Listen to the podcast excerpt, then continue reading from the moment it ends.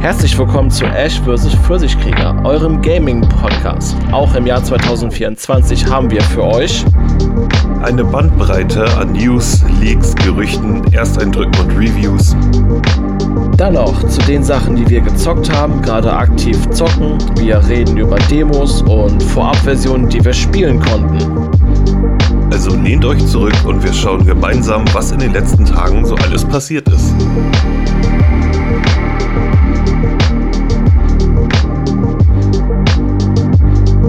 Ja, Leute, hallo zusammen. Ich begrüße euch in der Tonkabine. Wir nehmen jetzt gerade eine neue Folge auf und ähm, unser Stammgast Ash ist dabei. Schönen guten Morgen. ja, ja, weil das nämlich äh, mittlerweile Pfirsichkrieger vs. Ash heißt. das wäre irgendwie beim Aussprechen so verkehrt, was ich ganz ehrlich sage. Ja, das, das, das flutscht nicht ganz. Mir, mir persönlich wäre es ja nicht wichtig, aber das nee, das wäre, so nee, nee, das wäre bei, nee, nee, das wäre ähm, alphabetisch einfach auch komplett falsch irgendwie. Also, ähm, und dann geht der Witz der des Namens ja auch verloren, ne, irgendwie, ich, ne, worauf das ja. angelehnt ist und ähm, aber, aber wir hatten ja tatsächlich vor, also ich hatte tatsächlich vorgehabt, beim Opening so einen kleinen Joke einzubauen, dass, dass ich am Anfang sage, äh, herzlich willkommen bei Pfirsichkrieger versus und dann sprichst du quasi rein, nein, falsch. Wir machen das Ash versus Pfirsichkrieger. aber das haben wir dann nicht durchgezogen. Ja, nee. ja. Bei äh, bei dir ja. geht, äh, alles fit. ja, bei mir ist alles fit. Nase geht's auf jeden Fall gut. Äh, steigert sich von Tag zu Tag auf jeden Fall. Ich merke definitiv die Vorteile. Ich bekomme wesentlich mehr Luft durch die Nase. Das ist auf jeden Fall ziemlich gut. Ich hoffe, dass das so bleibt. Ich habe ja schon bei einigen, die im Krankenhaus waren, gehört, die waren zum zweiten Mal da, weil sich eine Nasenseite wieder quasi ähm, äh, quasi verschoben hatte. Ne? Ich hoffe, dass das bei mir nicht eintritt, weil dann sage ich ganz ehrlich, nochmal Krankenhaus, äh, nochmal zwei Tage da, nochmal diese Tamponagen in der Nase tragen. Ne, komm. Also, ich habe ja, darauf keinen Bock. Du, das ich, mache jetzt jeden Morgen meistens so eine Nasenspülung. Das ist ja so eine Kochsalzlösung, weil ich noch nicht wirklich Nase putzen darf. Ne? Äh, ich versuch's zwar öfters mal, es tut auch gar nicht mehr so weh, aber man will ja trotzdem nicht übertreiben wegen dem Druck und sowas, ne, weil innen ja immer noch, ähm, innen ist immer noch alles am Heilen, das spüre ich, weil die Nase ab und zu, boah, die juckt von innen, ne?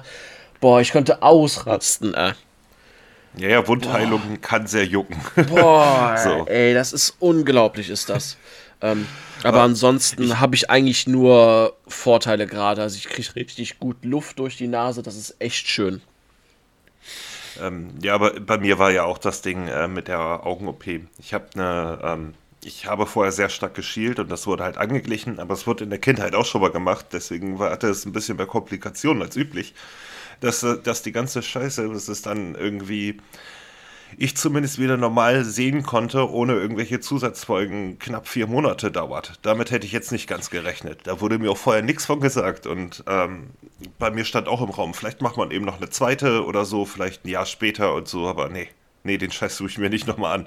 Es hat vier Monate gedauert, bis ich wieder normal sehen konnte, wie vorher.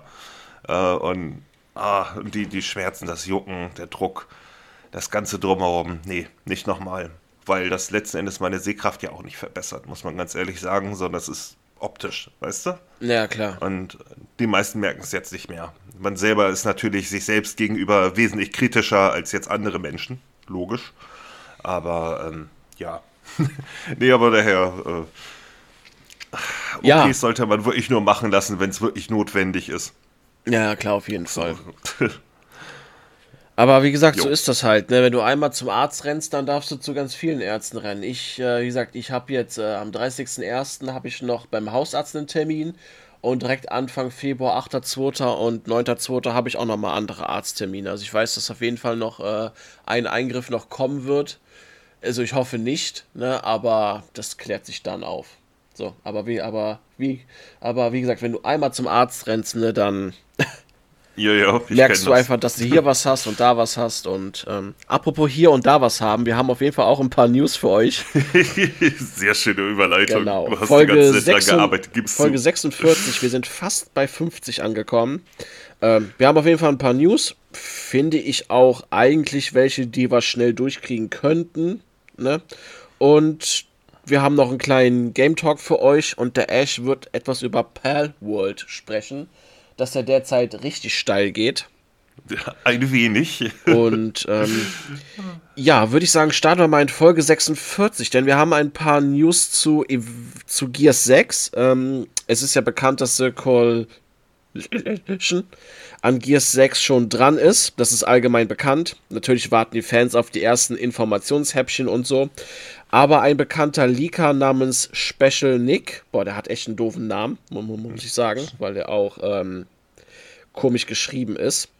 Der ähm, hatte vor kurzem getwittert, dass eine Gears of War Collection sogar vor Gears 6 kommen könnte. Diese ähm, Collection war, glaube ich, die hatten wir vorheriges Jahr irgendwann in den News gehabt, auf jeden Fall dass da quasi so eine Markus Phoenix Collection kommen könnte mit den ersten drei Teilen.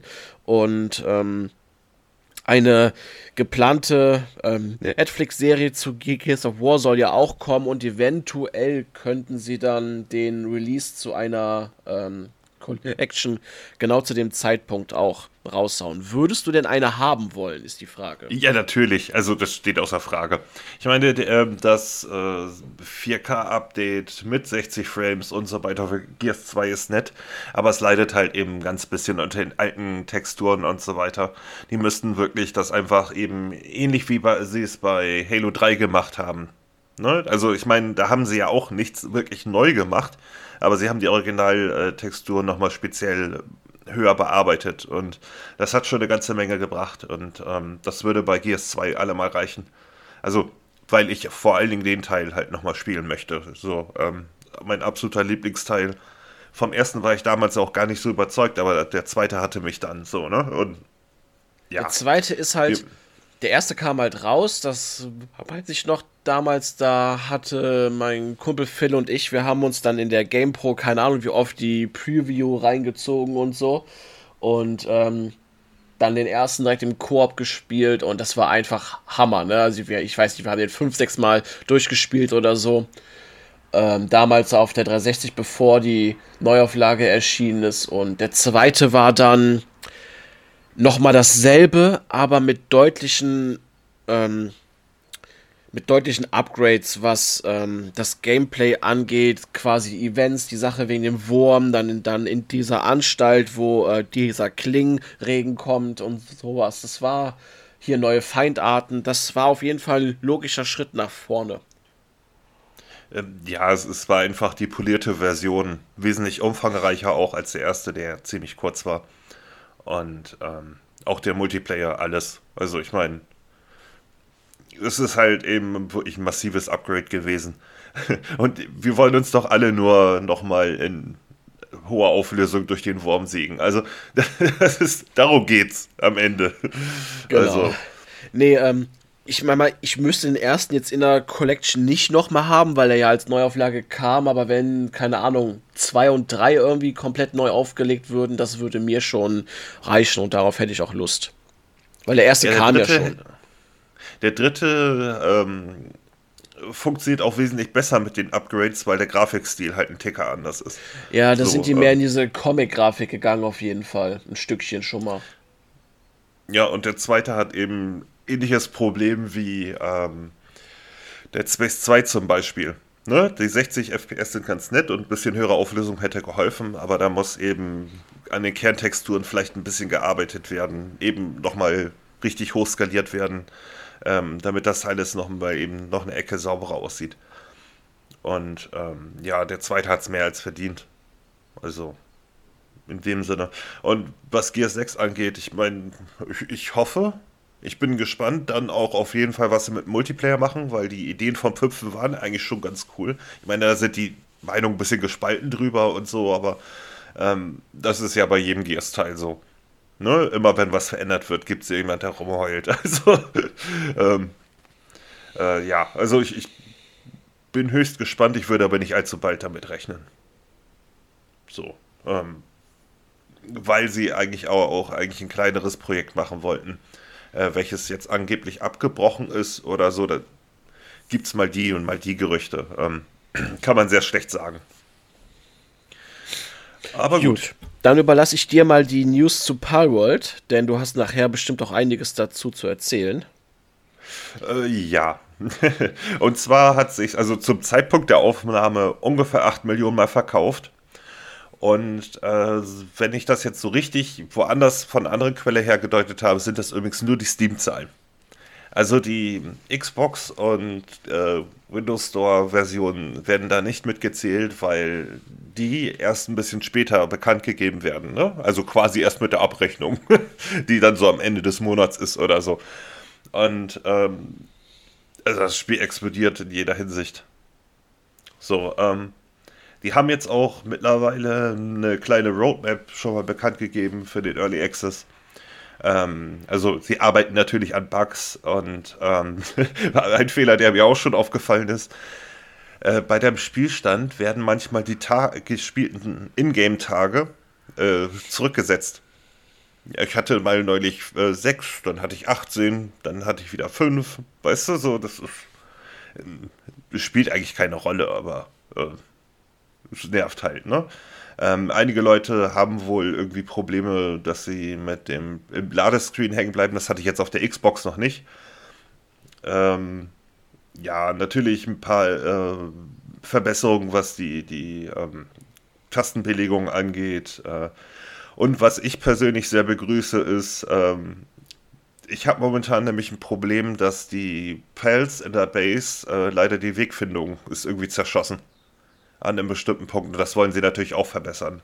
Und in der Zukunft wollen sie auch sowas wie PvP, Raid-Bosse fürs Endgame, ähm, äh, eine PAL-Arena reinbauen. Also PvP, nur dass PALs gegeneinander kämpfen. Äh, Steam und Xbox Crossplay. Ähm, ja, eine ganze Menge Erweiterungen, was die Xbox-Version angeht. Ähm, äh, Servertransfer und Migration. Äh, das Base Building ein bisschen verbessern. Also, ich meine, alles fast Sachen, die auf der Hand liegen. Das Problem ist momentan bloß, ähm, dass du, ähm, die Windows Store-Version und die Xbox-Version äh, eine andere sind als die bei Steam. Weil du bei Steam nun mal halt keine Verifizierung für die Patches holen musst. Die können da machen, was sie wollen. Microsoft ist da ein bisschen engstirniger. Die wollen halt, dass ihr System nicht zerschossen wird. so, und Dementsprechend zieht sich das ein bisschen. Ähm, du hast außerdem in der Steam-Version, glaube ich, bis zu 32 Spieler oder sowas. Und auf der Xbox- und Windows-Version ist es momentan, äh, ich glaube, bis zu vier, wenn ich mich nicht irre. Ich habe es noch nie ausprobiert. Ähm, und äh, ja, da wird sich da eben noch zeigen, was sich da noch wann, wie abspielt. Aber daher das Spiel jetzt gerade erst nicht mal eine Woche draußen ist, ähm, und im Game Pass, äh, ja, muss man da jetzt nicht unbedingt äh, erwarten, dass das alles sehr bald passieren wird, weil es auch ein sehr, sehr kleines Team ist, glaube ich, von 10, 15 Leuten höchstens. Die haben auch vorher laut eigener Aussage noch nie ein Spiel entwickelt. So, das fand ich auch irgendwie lustig. Ich weiß halt, dass, halt dass das Studio hinter Power Pocket Pair hat ja Craftopia gemacht zuvor. Mhm. Und ähm, das ist ja auf der Xbox auch in der Game Preview draußen. Ich weiß nicht, wie, wie der Zustand ist. Als ich, ähm, ich glaube, Ende vergangenen Jahres nochmal in die Kommentare reingeschaut habe, war da eins von Judy, glaube ich, ähm, der dann sagte, dass, ähm, dass das jetzt auf jeden Fall spielbarer ist als bei der Vollversion. Es kann immer noch mal zur Abstürzung kommen, aber allgemein ist es sehr spielbar. Das ist ja, Craftopia ist ja auch ähm, ein Survival-Aufbauspiel, wobei nicht ganz Survival, es geht, glaube ich, mehr in die Aufbau- ähm, Sache und es lehnt sich mehr an Zelda Brep, ähm, Brep, hier an. The Wild. Genau. Ja. Also das heißt, du hast einen Gleiter, du hast sehr viele Kämpfe, es ist Third Person und ähm, ja, du hast ein Ausdauersystem, was dann auch beim Klettern sich verbraucht und ähm, ja, das ist alles im Palworld auch drin. Allerdings, äh, ich glaube, dass das Team hinter Palworld ein anderes ist tatsächlich. Also, es ist zwar der gleiche Entwickler, aber ähm, so, es hat sich zumindest in dem einen Interview so angehört, als wären ähm, die Leute, die das Palworld gemacht haben, nicht das gleiche Team. Weil Crashtopia wird natürlich auch nebenbei weiterentwickelt, ne? Ja, ähm, klar. Es ist halt eben immer noch ein kleiner Entwickler, der jetzt irgendwie zwei, drei Projekte an der Hand hat. Ein viertes habe ich auch schon gesehen. Ähm, so eine Richtung Metroidvania oder so. Das also, die sind schon sehr aktiv. Und daher glaube ich schon, dass die tatsächlich vorher noch kein anderes Spiel entwickelt haben, sondern ne, zwar Programmier gelernt haben, aber jetzt erst sich eben daran probieren. Und das währenddessen gelernt haben. Und das Spiel war auch schon, äh, ich sag mal, die ganze Kontroverse kann ich vielleicht noch, zumindest zum Bruchteil gleich noch drauf eingehen. Aber alle wundern sich, dass das jetzt aus dem Nichts gekommen ist und meckern. Äh, darunter auch einer von Naughty Dog wohl gemerkt, der sagt, das kann überhaupt nicht angehen. Die mogeln doch. Weißt du, so, das geht alles nicht. Und die kommen ja aus dem Nichts. Das Spiel ist seit drei Jahren in Entwicklung. Ne? Also, da kommt halt eins zum anderen. Ja, ich bin. Ähm. Ich bin immer ein bisschen skeptisch, wenn sich so Game-Preview-Spiele schon nach kurzer Zeit so oft verkaufen und das Spiel wird sich bestimmt noch bis zum 31.01. bestimmt seine 10, 11 Millionen Mal verkaufen. Da habe ich immer so im Hinterkopf, ähm, haben die das dann überhaupt nötig, das Spiel fertig zu kriegen? Weil im Prinzip kriegen die ihre Kohle, der Hype ist da. Ne, vielleicht machen die hier und da noch nötig was und dann, ja, bleibt mhm. es auf einem Zustand, wo es funktioniert, aber nicht komplett fertig ist. Natürlich hat man diese Sorge, ne? Ähm, ja, das liegt aber tatsächlich hauptsächlich daran, dass PUBG so gehandelt hat. Und nicht andere Titel unbedingt. Also ähm, es geht ja auch darum, dauerhaft immer wieder neue Spieler zu kriegen. Und noch mehr Geld aus dem Projekt zu ziehen. Weißt du, so einfach ist das. Der ja, Produzent meinte ja auch schon, ähm, die haben jetzt nicht auch so viel auf individuelle Kreativität gelegt und eigener Vision, sondern die hatten einfach Bock, ein Spiel zu machen, was die Leute haben wollen. Was ja eigentlich auch die richtige Einstellung ist. Ne? Also es wird ja immer dieses romantisierte, ähm, der Produzent, das Mastermind hinter allem, der dann seine Vision für, ähm, ja, ähm, äh, der in die Welt hinaustragen will. Es ist in den meisten Fällen absoluter Blödsinn. weißt du, so, die wollen einfach nur Spiele machen, die sich gut verkaufen und ähm, die Spaß machen und die vor allen Dingen den Leuten Spaß machen. Und ähm, ich denke, dass Palworld jetzt gerade diesen Survival-Trend halt super aufgenommen hat und dann natürlich sehr Pokémon-ähnliche Viecher als Aufhänger funktionieren natürlich auch super. Ähm, was ich allerdings für einen Fehler halte, also die, äh, erstmal ist dieses Pokémon mit Knarren, weil das ist es ja überhaupt nicht. Es ist hauptsächlich ein Survival-Spiel. Es lehnt sich halt Ja, genau, ich wollte es auch gerade sagen. So, ähm, viele schieben es ja in die Pokémon-Richtung, aber im Prinzip steht das Survival eher im Vordergrund, anstatt dieses äh, Kreaturen fangen und damit, und damit kämpfen, ne? Also. Ähm, nee, also äh, das ist tatsächlich ziemlich genau die Mitte sogar, würde ich sagen. Und das ist ja auch das Gute und das Prinzip funktioniert bis jetzt ganz gut. Aber quatschen wir gleich noch mal rüber, wenn genau. wir wir haben, haben. Genau, wir haben jetzt noch ein paar News erstmal. Ähm, ja. ja, die nächste News ähm, finde ich ganz nett. Theon, oh, also Theon, der Entwickler hinter Robocop und Terminator, haben jetzt für Robocop Rogue City ein New Game Plus rausgehauen gratis und damit auch einen neuen harten Schwierigkeitsgrad, sehr Will Be Trouble und ihr kriegt noch einen goldenen Auto 9 Skin dazu. Und finde ich ganz cool, weil Robocop hat ja auch einen Skillbaum und so. Ne? Das äh, finde ich dann logisch, dass es dann auch ein New Game Plus gibt. Dann kann man nochmal ähm, also gut, so viel anderes wird man da jetzt nicht machen können, aber sich auf einen höheren Schwier Schwierigkeitsgrad so mit seinen Fähigkeiten durchschießen macht immer Spaß. Und eine Sache habe ich vor ein paar Tagen mal gesehen, das war zwar ein KI, also ein KI-Bild, aber ähm, was wäre, wenn die als nächstes einen Judge Dredd-Spiel machen? Das wäre doch verdammt cool. Da könnte man coole Sachen mitmachen, auf jeden Fall. Ja. Ich meine nicht, dass es nicht schon ein paar Mal versucht wurde und krachend gescheitert wurde. So. ähm, bei denen würde ich zutrauen, dass sie zumindest die Essenz davon irgendwie verstanden haben und äh, das bringen, was man von so einem Spiel erwartet, auch wenn es dann natürlich nicht das Übergame sein wird. So, aber da, darum geht es ja manchmal nicht. Man will die Atmosphäre von dieser Marke haben. Ja. Und da soll ja Terminator, welches ich selber nicht gespielt habe, ähm, sehr, sehr stark gewesen sein. Ne, dass es eben diese Essenz eben hatte, auch wenn das Spiel im Kern gar nicht so gut war. Und äh, Robocop kommt bei mir in der Bubble auf jeden Fall übermäßig gut an. Äh, das Einzige, was ich so gehört habe, ist eben, du hast diesen Skilltree, du maxst den aus in deinem Playthrough und du kommst einfach nicht dazu, den überhaupt noch richtig einzusetzen, weil dann eben das Spiel durch ist. Und gerade dann ist eben so New Game Plus bestimmt ein guter Gag. Einfach auch nur mal eben da gepflegt einmal ausrasten zu können. Ja, bei uns steht das bestimmt auch noch dieses Jahr vielleicht ankommt, natürlich auf Salepreise an und so, aber man muss ganz ehrlich sagen, Robocop Rogue City ist definitiv ein sehr gut, also ein sehr guter Beweis dafür, dass ein solides 7 von 10 Spiel ziemlich Hammer sein kann. Also, ne, also ist ja auch bestimmt das stärkste 7 von 10 Spiel aus dem Jahr 2023, gehe ich davon aus. Ja, kann man so sagen, denke ich. Also, ähm, es ist auf jeden Fall eins der stärksten 7 von 10 Titel und ich meine, ich muss es auf jeden Fall noch spielen. Ich bin Robocop-Fan und von daher ähm, ist es auf jeden Fall noch drin. Bloß das Timing vor dem Release war halt gerade etwas unpraktisch, weil Backlog und neue Titel und so weiter. Du kennst das.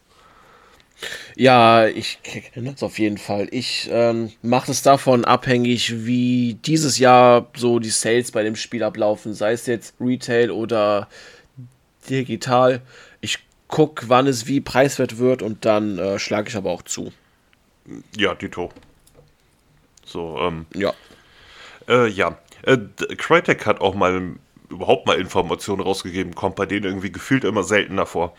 Ähm, also es wird im April wohl eine native Version von Hand äh, Showdown für PlayStation 5 und Xbox Series Konsolen geben.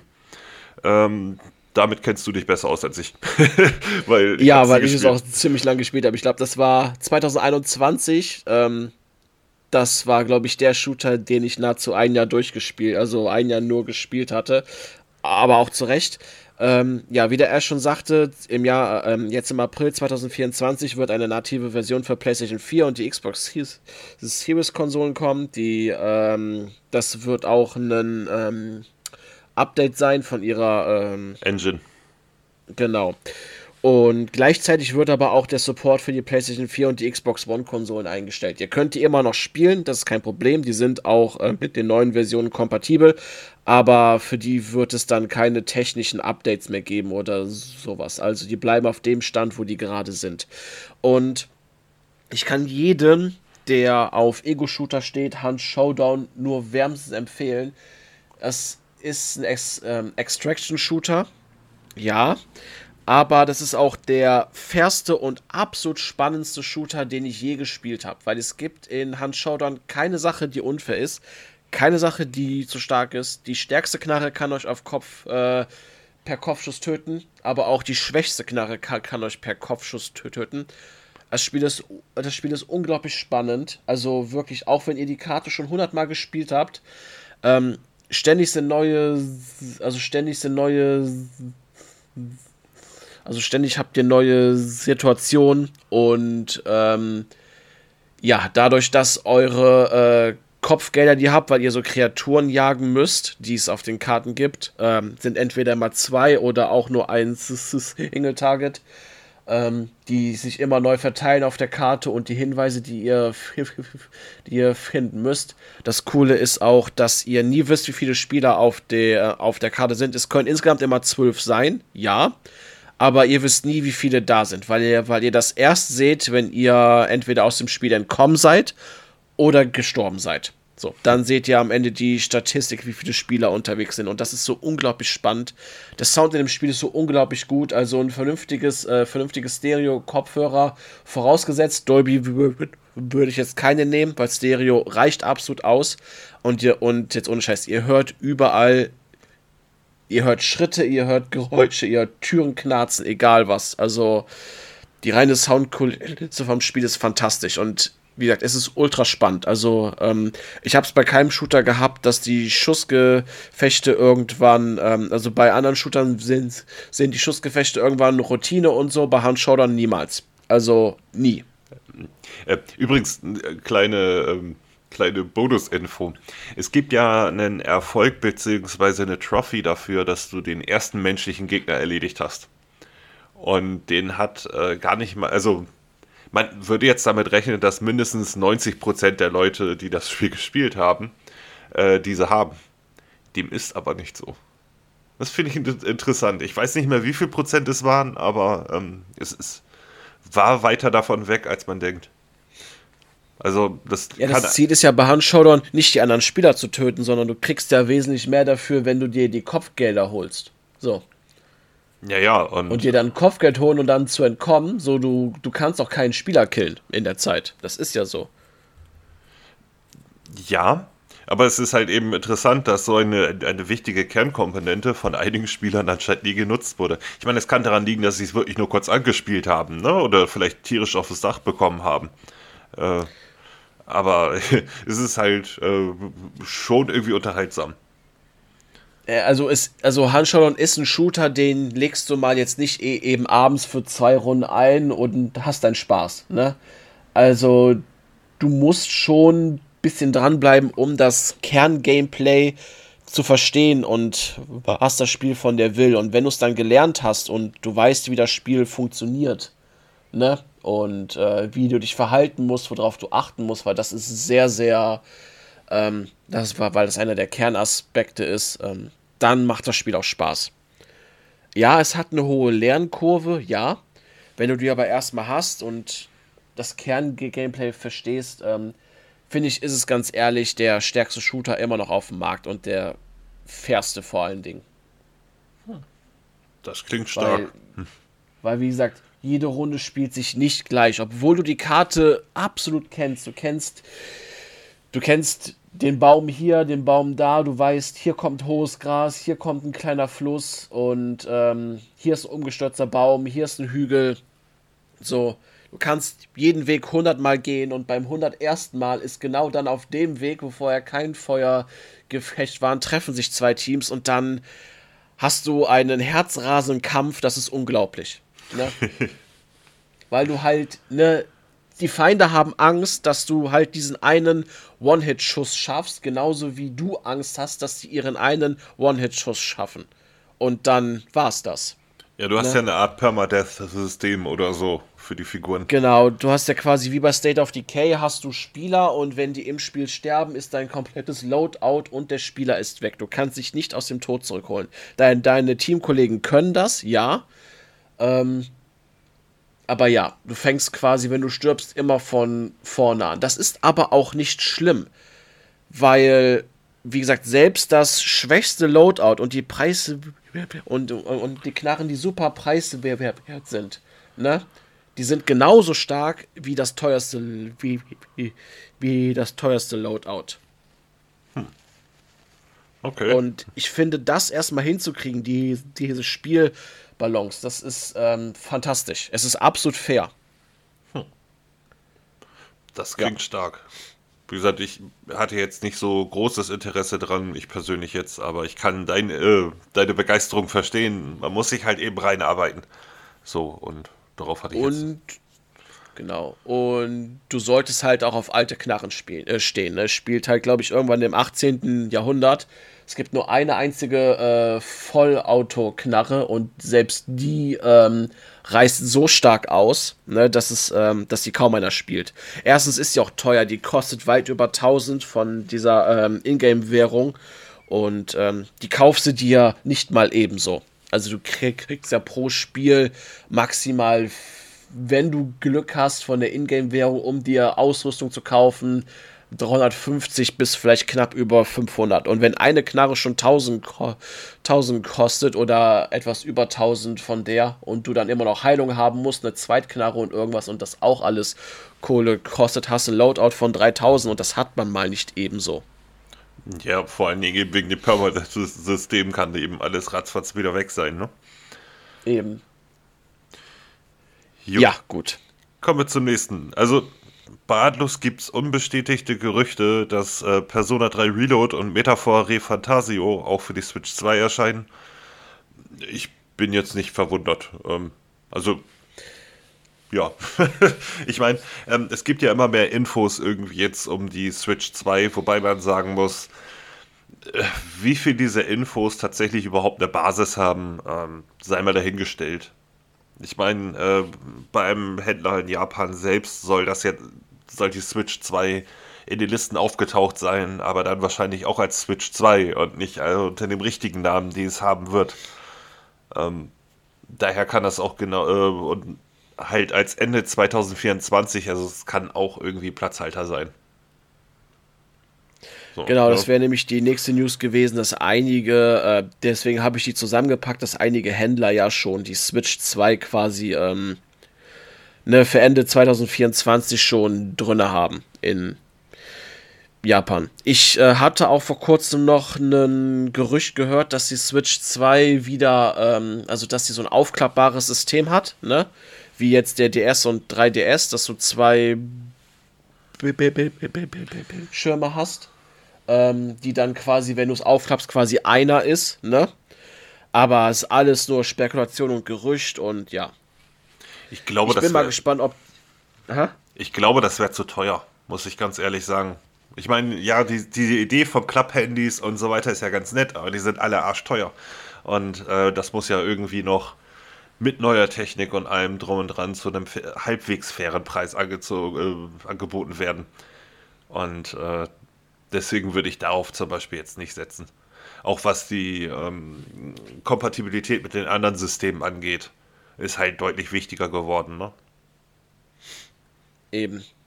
Ich bin sowieso mal gespannt, wann wir was von Nintendo hören werden. Also zu einer neuen Konsole. Ich denke, die sind bestimmt schon dran und die wird auch bestimmt nahezu fertig sein, aber Nintendo wird auch bestimmt dafür sorgen, dass erstens genug Konsolen auf dem Markt sind, dass die genug verkaufen und dann muss man halt gucken, inwiefern man das wegen der ersten Nintendo Switch-Konsole macht. Ähm, weil die verkauft sich immer noch wie geschnitten Brot. Natürlich ist das jetzt etwas runtergefahren, ne? Aber trotzdem ist die immer noch beliebt wie eh und je. Ich glaube, die verkauft sich immer noch besser als die anderen Konsolen. Also in dem Sinne, die haben absolut keinen Druck. So, die Leute ja, wollen natürlich eine neue Hardware haben und so weiter, aber es gibt halt auch genug Leute, die drauf pfeifen und daher, der, und daher der Casual Gamer halt die Hauptzielgruppe ist. Äh, bei übrigens jeder Plattform, nur mal so am Rande. Ähm, sagen wir so, da, ja, die können halt ihr eigenes Ding machen und das so lange, wie sie möchten. Das heißt aber auch, dass sie nicht unbedingt dieses Jahr kommen muss. Die können auch bis nee, nächstes nee. Jahr warten. Also, die haben die Ruhe weg. Die haben genug Geld. So, um das Eben. weiter durchzuziehen. Und überhaupt, sie müssen ja einfach erstmal den richtigen Zeitpunkt abpassen, was die Technik angeht, damit sie halt keine 600 Euro für die Konsole nehmen müssen. Dafür, sagen wir so, sie werden es günstig. Äh, Nintendo verkauft ihre Konsolen ja aber auch nicht mehr mit Verlust. So wie das Nintendo, äh, wie, wie, das äh, Microsoft und Sony machen. So, ne? Die holen sich dann durch die Softwareverkäufer was rein und Nintendo ist da halt relativ stumpf und sagt, hey, für den Preis und nicht weiter. Und die gehen lieber im Nachhinein noch ein bisschen runter, wie sie das nun mal halt bei ihren, in Anführungsstrichen, Flop-Konsolen gemacht haben. Ähm, ne, wie dem N64 oder ähm, dem 3DS war das, glaube ich, auch ganz extrem, dass das recht schnell sehr deutlich runterging. Ähm, ja, und die Switch ist halt bis heute hat, glaube ich, das normale Modell ungefähr einen Preisunterschied von 30 Euro zum Release vor fünf Jahren oder so. Ja, die können machen, was sie wollen und es verkauft sich wie geschnitten, Brot. Also äh, werden die einen guten Zeitpunkt abpassen, der einfach auch von den ähm, von ihren eigenen Kosten irgendwie verträglich ist. Na, ne, äh, wir haben nun mal halt mit einer riesigen Rezession weltweit zu kämpfen und das merken die natürlich auch. Eben. Ja. Gut, dann haben wir jetzt noch ähm, zwei News. Einmal jetzt Ubisoft. Ähm, zwar teilte Insider Gaming ähm, bereits vorheriges Jahr schon mit, dass Assassin's Creed 4 Black Flag äh, sich ein Remake, ähm, dass die schon gerade dabei sind. Es gibt nun ein neues Gerücht und zwar ein LinkedIn-Profil von dem Lead Artist von Ubisoft ähm, Ubisoft in Ja, ähm, teilte mit, dass sich äh, seit, seit September 2023 ein Remake eines beliebten Assassin's Creed-Spiels in Vollproduktion befindet. Äh, Ubisoft hat dazu noch keine Stellungnahme gemacht, aber ähm, ich weiß nicht. Black Flag war cool, ja. Aber ganz ehrlich, neben den Schiffsfahrten das Ganze auf Land rumlaufen und so, das äh, fand ich jetzt nicht so cool im Nachhinein betrachtet. Ne? Also die Schiffsfahrten waren natürlich das große Augenmerk. Und ich finde auch, dass Assassin's Creed, Assassin's Creed 4 Black Flag ein Teil ist, da kann man eine neue Version machen, aber ich würde von Unity würde ich wesentlich eher eine neue Version sehen wollen. Weil das Spiel finde ich, also ich meine, das kam ja gefühlt ein Jahr zu früh raus. Ubisoft brauchte, glaube ich, ein neues äh, Assassin's Creed für die neuen Konsolen damals und ähm, ja, ich hätte gerne ein gerne ein Assassin's Creed Unity gesehen, was wirklich die volle Vision dahinter beinhaltet. Ja, wobei Unitys einziges richtiges Problem war ja damals, dass einfach, es war nicht fertig rausgekommen. Also vom Content war das schon fertig, eindeutig, aber ähm, äh, ja, die Technik spielte da halt nicht mit. Wobei sie es auch relativ schnell gep äh, gepatcht haben, aber das wird heute ja ganz gerne mal unterschlagen. Also als ich es gespielt hatte, und das war gar nicht so weit nach, vielleicht ein halbes Jahr später oder so, ähm, hatte ich absolut keine Probleme. Das einzige Problem, was ich hatte, war irgendwie, ähm, mich mit dem Multiplayer mit einem Kumpel zu verbinden.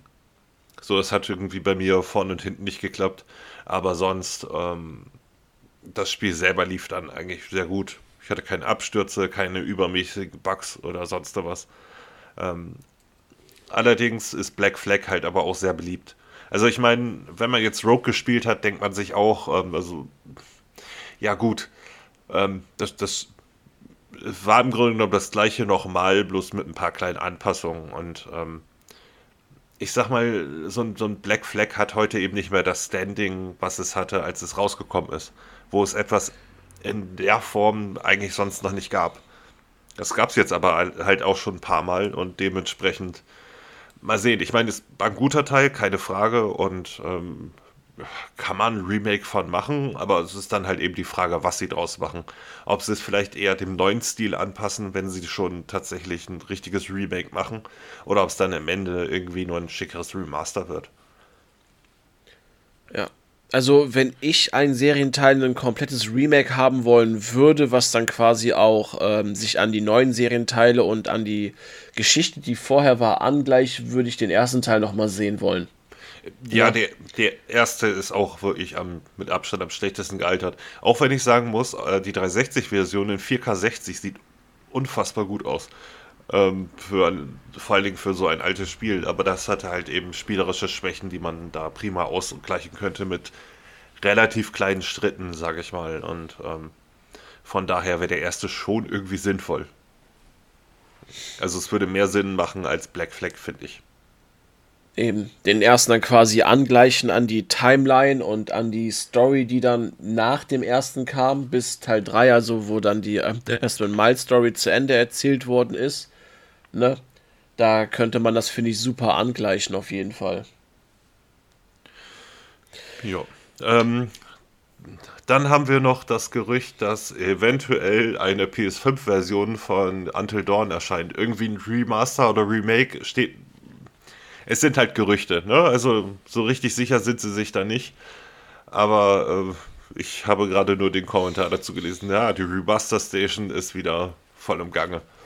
Und in dem Fall muss ich sagen, es, es wäre für mich persönlich sowas von unnütz. Also, ich wüsste nicht warum. Ja, klar, es soll auch ein Film kommen, aber äh, ich, ich hab's. Ich sag mal, Until Dawn ist heute noch spielbar. Es sieht heute noch gut aus, weil das Spiel auch ähm, in sich halt sehr abgesteckt ist und aus dem Grund ähm, immer noch funktioniert. Ne? Auch äh, optisch irgendwie. Ja, also ich hab's vor nicht allzu langer Zeit gespielt und dementsprechend, ähm, ich weiß nicht, kannst da ein bisschen höhere Auflösung, vielleicht ein paar schickere Texturen rüberziehen, aber ähm, ich ich habe nicht das Gefühl, dass das wirklich äh, das Spiel aufwerten würde. So, ne? Ähm, Ich meine, es ist der beliebteste Teil, glaube ich, von den ganzen äh, Spielen von Supermassive. Ähm, auch wenn ich persönlich The Quarry irgendwie besser fand. Ähm, aber das ist, ja, das ist eben aber meine persönliche Meinung und so. Und ich kann auch jeden verstehen, der sagt, hey, das war für mich das Ding. Aber es lag eben auch daran, dass es neu war und ich müsste es jetzt kein zweites Mal spielen. So, weil dafür ist es dann irgendwie, ähm, ja, zu eng. Also, das Ergebnis ist relativ klar. Du kannst natürlich den einen oder anderen entkommen lassen und so, aber, ähm, und den einen oder anderen sterben lassen, aber das ändert ja nichts am Kern. Und ähm, ich glaube, dass dieses Spiel kein zweites Mal so richtig funktioniert. Und warum das jetzt unbedingt mit neuen Texturen sein müsste, wüsste ich nicht. Weil du einfach spielerisch am Ende keinen Vorteil davon hast.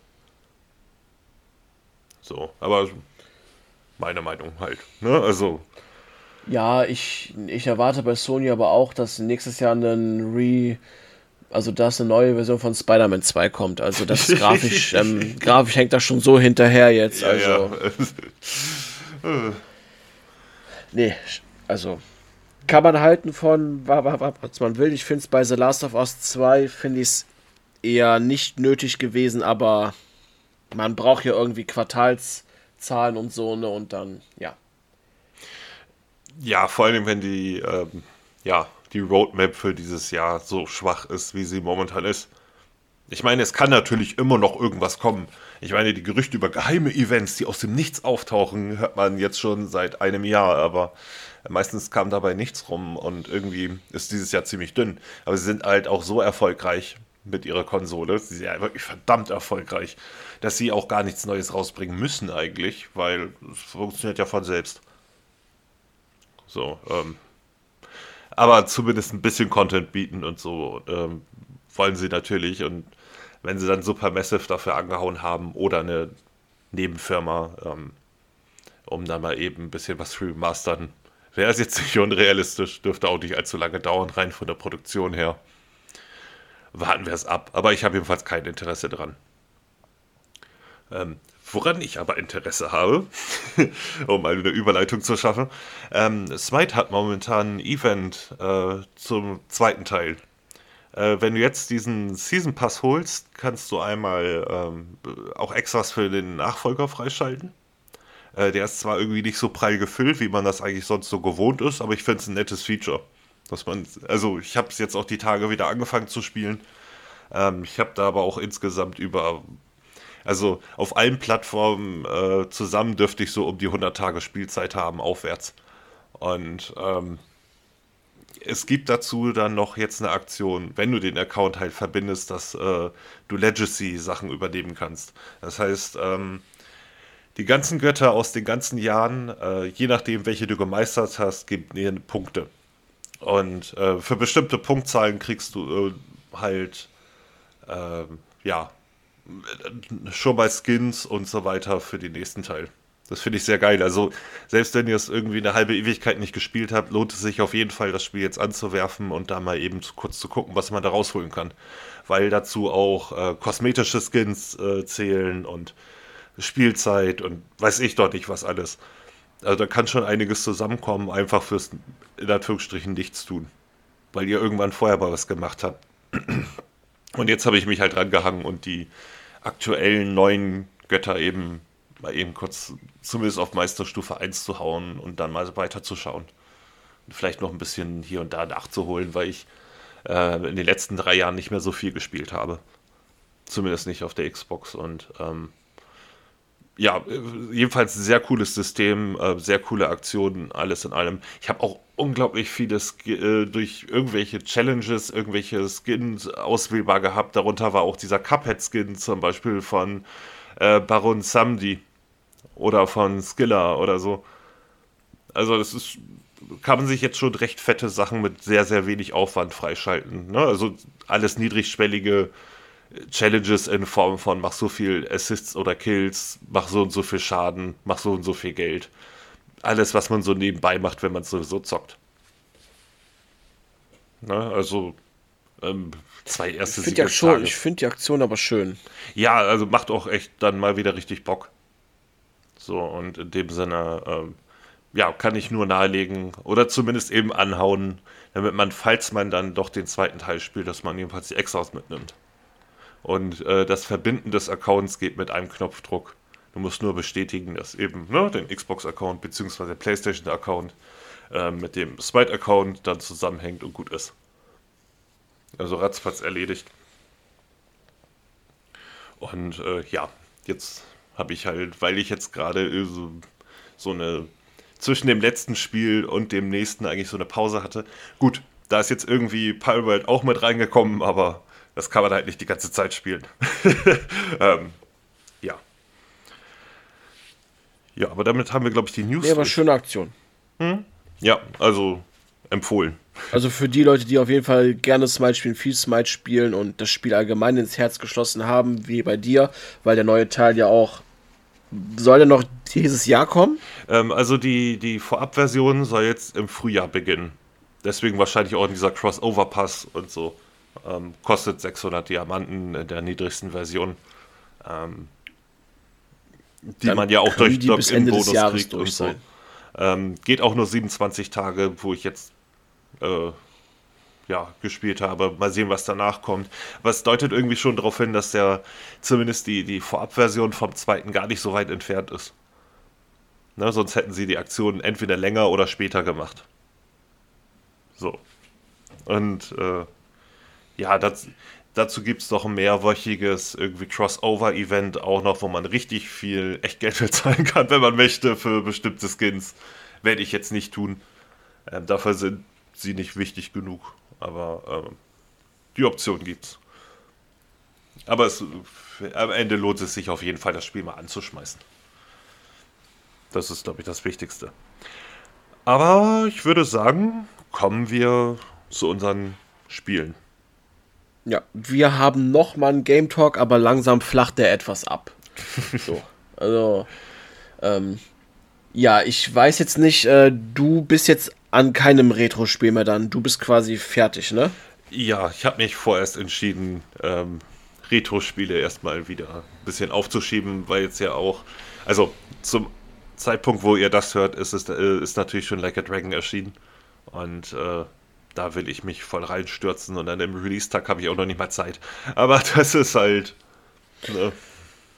Ja, und ich spiele jetzt noch, das hatte ich ja sowieso für dieses Jahr aufgeschrieben, war Dragon Quest 8, da hänge ich jetzt noch dran.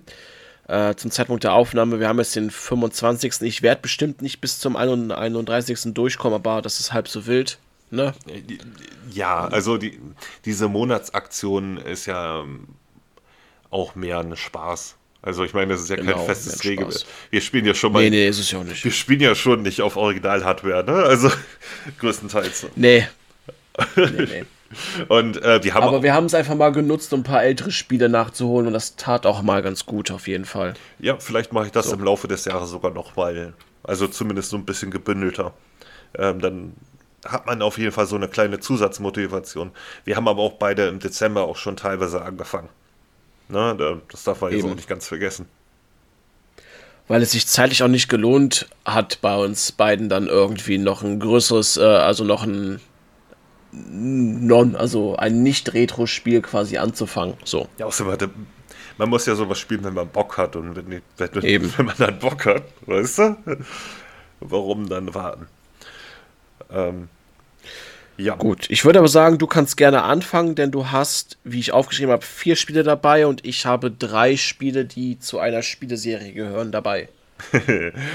Gut, ähm, fange ich jetzt einfach mal mit dem, was ich als letztes beendet habe, an, dem Secret of Mana Remake für die PS4.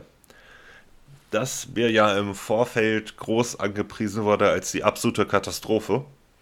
Ähm, ich habe es jetzt natürlich auf der PS5 gespielt. Vielleicht ähm, hat das ein bisschen Einfluss darauf, weil ich gehört habe, dass die äh, Version auf der P äh, die PS4-Version auf der PS4 unfassbar oft abstürzt. Vor allen Dingen, wenn man später grinden will. Ich hatte jetzt auf der P PS5 nur einen Absturz und das war halt gegen Ende des Spiels beim Grinden. Ähm, ja, äh, ich, ich glaube, dass ja, also diese leichte Veränderung im Kampfsystem, dass man jetzt ein bisschen mehr ähm, Winkel hat und so weiter, das merkt man schon und dass das Spiel dann manchmal auch nicht so richtig registriert, äh, die, die, Schläge registriert. Das liegt aber auch ein ganz bisschen am Original, äh, bei dem das tatsächlich ähnlich war. Allerdings war durch die 2D-Optik das alles deutlicher abgegrenzt. Beispielsweise, wenn du die Peitsche benutzt. Ne? Also du hattest dann eben deinen Schlagradius und auf den konntest du dich verlassen. Und äh, es fällt schon gelegentlich auf, dass das manchmal nicht mehr so ganz funktioniert. Und vor allen Dingen, wenn man so ein Kampfsystem neu macht und dann diese Kernprinzipien des alten Teils anwendet, äh, das hat halt so eine gewisse Jankiness in sich. Aber die entschuldigt man in der Retro-Optik wesentlich eher als in der neuen.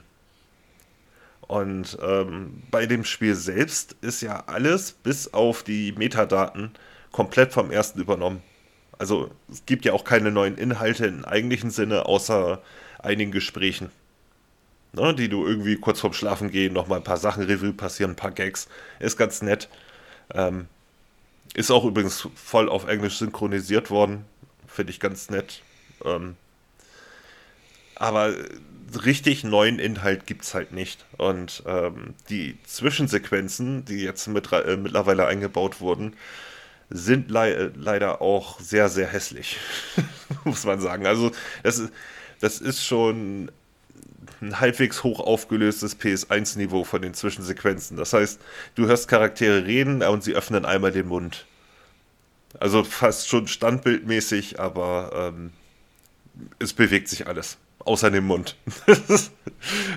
also es, äh, ich glaube, das ist auch einer der Hauptgründe, warum das Spiel so viel Kritik kassiert hat. Ähm, sie haben zwar diese 2D-Optik auf 3D umgesetzt, aber das war es dann auch. Und das auch nicht unbedingt auf hohem Niveau.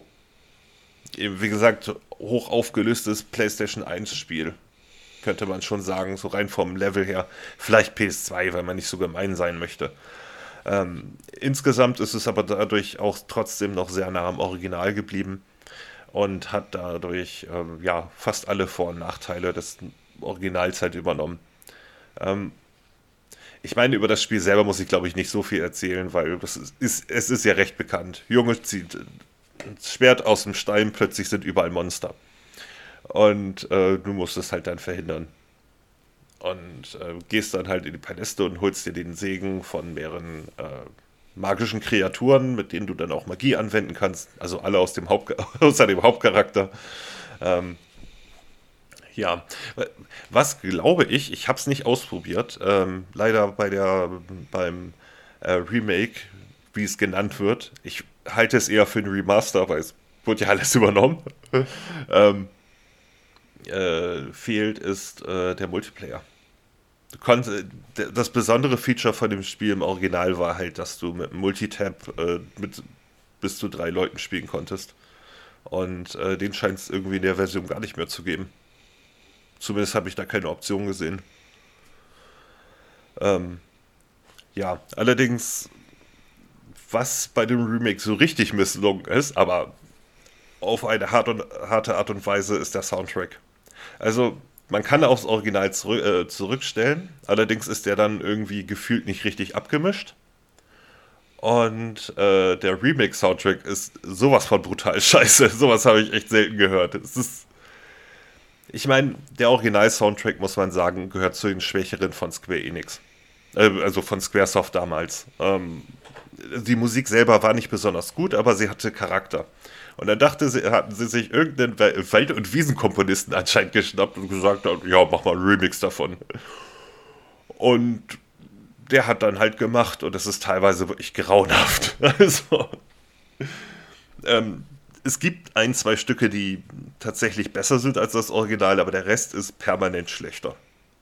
Und zwar auf wirklich mit dem Brecheisen schlechter. Und ich.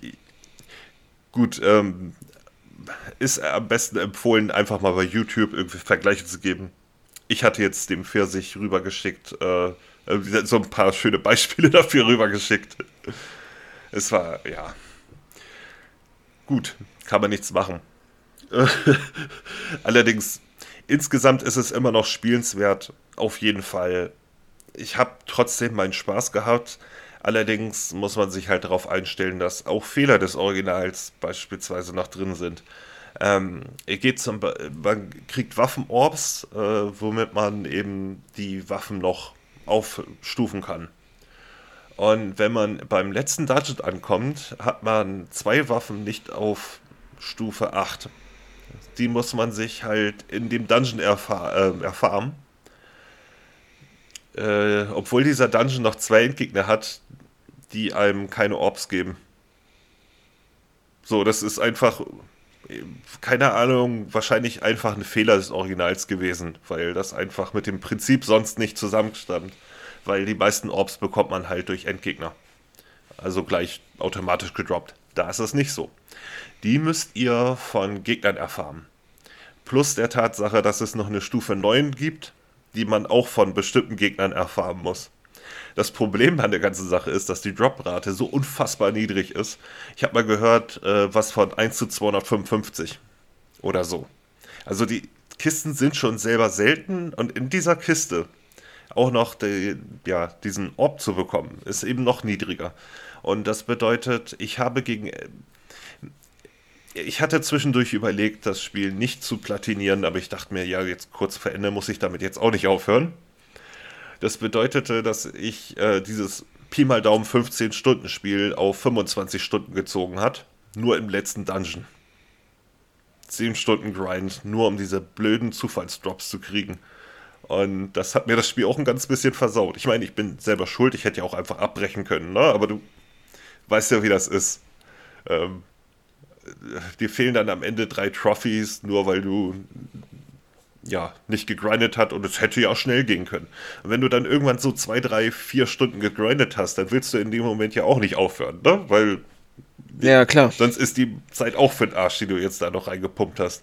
Aber dass die ganze Scheiße dann am Ende zehn Stunden dauert, damit habe ich jetzt auch nicht gerechnet. Und das war im Original halt auch schon so. Und warum man da nicht vielleicht ein bisschen angepasst hat, keine Ahnung. So, ähm. Und, aber letzten Endes, ey, es ist jetzt in ich weiß nicht, ob das in PS Extra drin ist oder nur in Premium, weil Classic-Titel und so weiter. Ähm, ich glaube, das ist nur in Premium drin. Aber wenn man es hat, dann kann man es natürlich spielen und so. Ähm, es ist im Kern immer noch ein gutes Spiel. Ich hatte eine gute Zeit größtenteils. Ähm, aber ja, man hätte natürlich deutlich mehr draus rausholen können. Grafisch und spielerisch. Das steht außer Frage. Aber so schlimm wie der Ruf davon ist, als totale Vollkatastrophe, würde ich jetzt nicht unterschreiben. Also, ne, es sind halt eben nur Fehler des Originals, die dann eben noch drin sind. So, dann übergebe ich mal an dich. Mit was möchtest du anfangen? Äh, fange ich mit ähm, Metroid Samus Returns an das ich auf dem 3DS gespielt habe. Das ist ja der zweite Teil. Der erste erschien ja für den, für den ähm, Game Boy.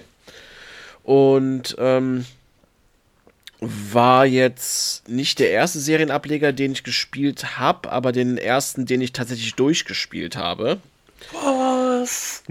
ja, ich hatte die alle immer nur mal hier und da angezockt. Und ähm, ja, ich spielt Samus Aran. Ihr habt die Aufgabe auf dem Planeten SR 388 äh, 40, Me 40 Metroids zu jagen und zu killen. Und ähm, ich weiß nicht, wie es beim Gameboy-Teil war. Ich glaube, so viele waren es da nicht. Doch. Der Gameboy-Teil, ich habe geguckt bei How Long to Beat, der Gameboy-Teil, der geht nur 8 Stunden. Der 3DS Teil geht äh, elfeinhalb Stunden. Ich habe, ähm, wir haben ja zwischendurch geschrieben und mir kam es nicht vor, dass ich äh, elf Stunden gebraucht habe. Im Nachhinein war ich bei zwölf Stunden 24. Also im Grunde genommen ähm, kam mir das, äh, also kam mir es vor, als, als ob ich da jetzt mehr Zeit reingesteckt hätte, als ähm, ja, ähm, als, es, als es sich angefühlt hat, ne? Ähm, und, bei eben, eben nebenbei, also ich habe ja beim Gameboy-Teil, beim Original nochmal ein bisschen geguckt nach Screenshots, weil wir hatten da ja noch drüber gesprochen und ähm, selbst bei einem kleinen GIF sah man, dass noch 38 Metroids übrig sind, also werden es wahrscheinlich auch 42 gewesen sein. Ah, okay. Ja, vielleicht waren die dann aber auf einen, ähm, auf einem, ähm, auf einem Raum verteilt, der wesentlich gestrafter ist, ne? Ja, ähm, also. Samus, ja. ja. Also bei Samus Returns fand ich ganz cool, dass es etwas gestreamliner war. Also du hast immer verschiedene Zonen. Ne? Du gehst quasi immer, ähm, du benutzt so Aufzüge und gehst dann quasi immer tiefer in den Planeten anscheinend rein, wobei die Biome äh, dann noch immer wieder neu sind. Äh, war der erste Teil, der diese Kontermechanik eingeführt hat. Ähm, die wird auch sehr stark genutzt. Also du kannst wirklich jeden Feind kannst du kontern und dann zurückschlagen, dass du den quasi insta-killst oder sehr viel Schaden machst. Was ich eine coole Fähigkeit finde, du kriegst relativ zu Beginn einen Scanner bei Samus Returns. Das heißt, du kannst in einem bestimmten Umfeld kannst du die Karte schon äh, äh hast du dann aufgedeckt, also nicht komplett, also nicht komplett aufgedeckt, aber du siehst quasi ähm, Du siehst Schatten, wo was ist, auch Geheimräume und so. Das ist, finde ich, ganz nett eigentlich. Ähm, auch ganz cool ist, dass du, wie gesagt, eher so Zonen hast, anstatt eine riesengroße Karte. Das ist im Nachhinein eine große Karte, die aber durch so Aufzüge mit Ladezone ge, ähm, getrennt sind. Das heißt, du hast dann so abgesteckte Karten, Gebiete, in denen du dich bewegst und wo die Metroids zu finden sind. Die Kämpfe sind eigentlich gegen die immer gleich. Du hast entweder diese fliegende Larvenform, später hast du so eine ähm, vierbeinige Form, quasi wie so ein Wolf oder sowas, die dann etwas härter sind.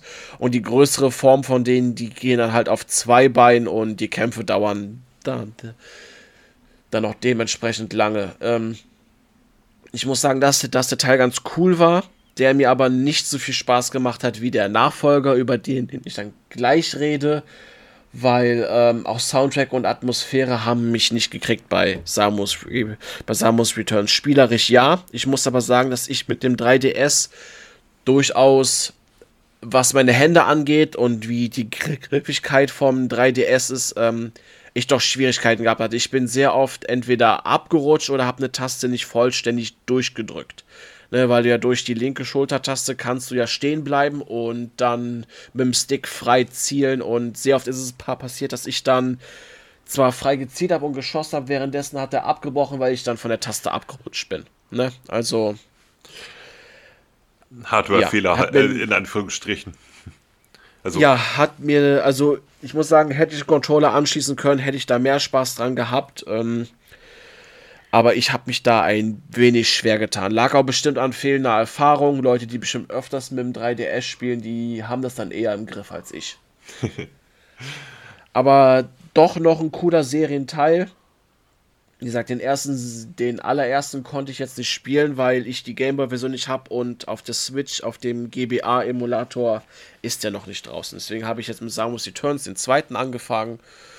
Der war ganz gut, kann ich jedem Serienfan empfehlen und Serienfans werden ihn eh gespielt haben, aber fand ich nicht den stärksten Teil. So. Jetzt habe ich irgendwie Bock auf Zero Mission wieder bekommen. Allein schon, weil du es nicht spielen kannst. ja, danke. Also, Den würde ich ja ganz gerne spielen. Ne? Habe ich damals auf dem Emulator durchgespielt. Ähm, äh, ja, war natürlich sehr cool und so. Ähm, Übrigens, nur so ein kleiner Tipp. Ähm, das Spielprinzip von, also ich habe damals den Gameboy-Teil, den Original gespielt und äh, zumindest angespielt und habe damals überhaupt nicht gerafft, was das Spiel von mir will. ich meine, sowas wie Metroid habe ich vorher noch nicht gespielt, weil ne, das war ja auch damals ein neues Prinzip. Und ähm, sonderlich geholfen hat einem das Spiel auch nicht. Und ähm, ja, Gameboy halt, ne? Und riesige Figur, vor allen Dingen für den alten Gameboy-Bildschirm. Das war irgendwie super strange. Ähm, aber ein ähnliches Spiel, was, äh, was das gleiche Prinzip hat, mit bestimmter Anzahl an Endgegnern besiegen, um zum Ziel zu kommen, äh, war Hell Yeah. Das ist damals auf der 360 erschienen und auf dem PC. Auf dem PC ist es, glaube ich, auch noch verfügbar. Ähm, leider nie eine neuere Version für gekommen.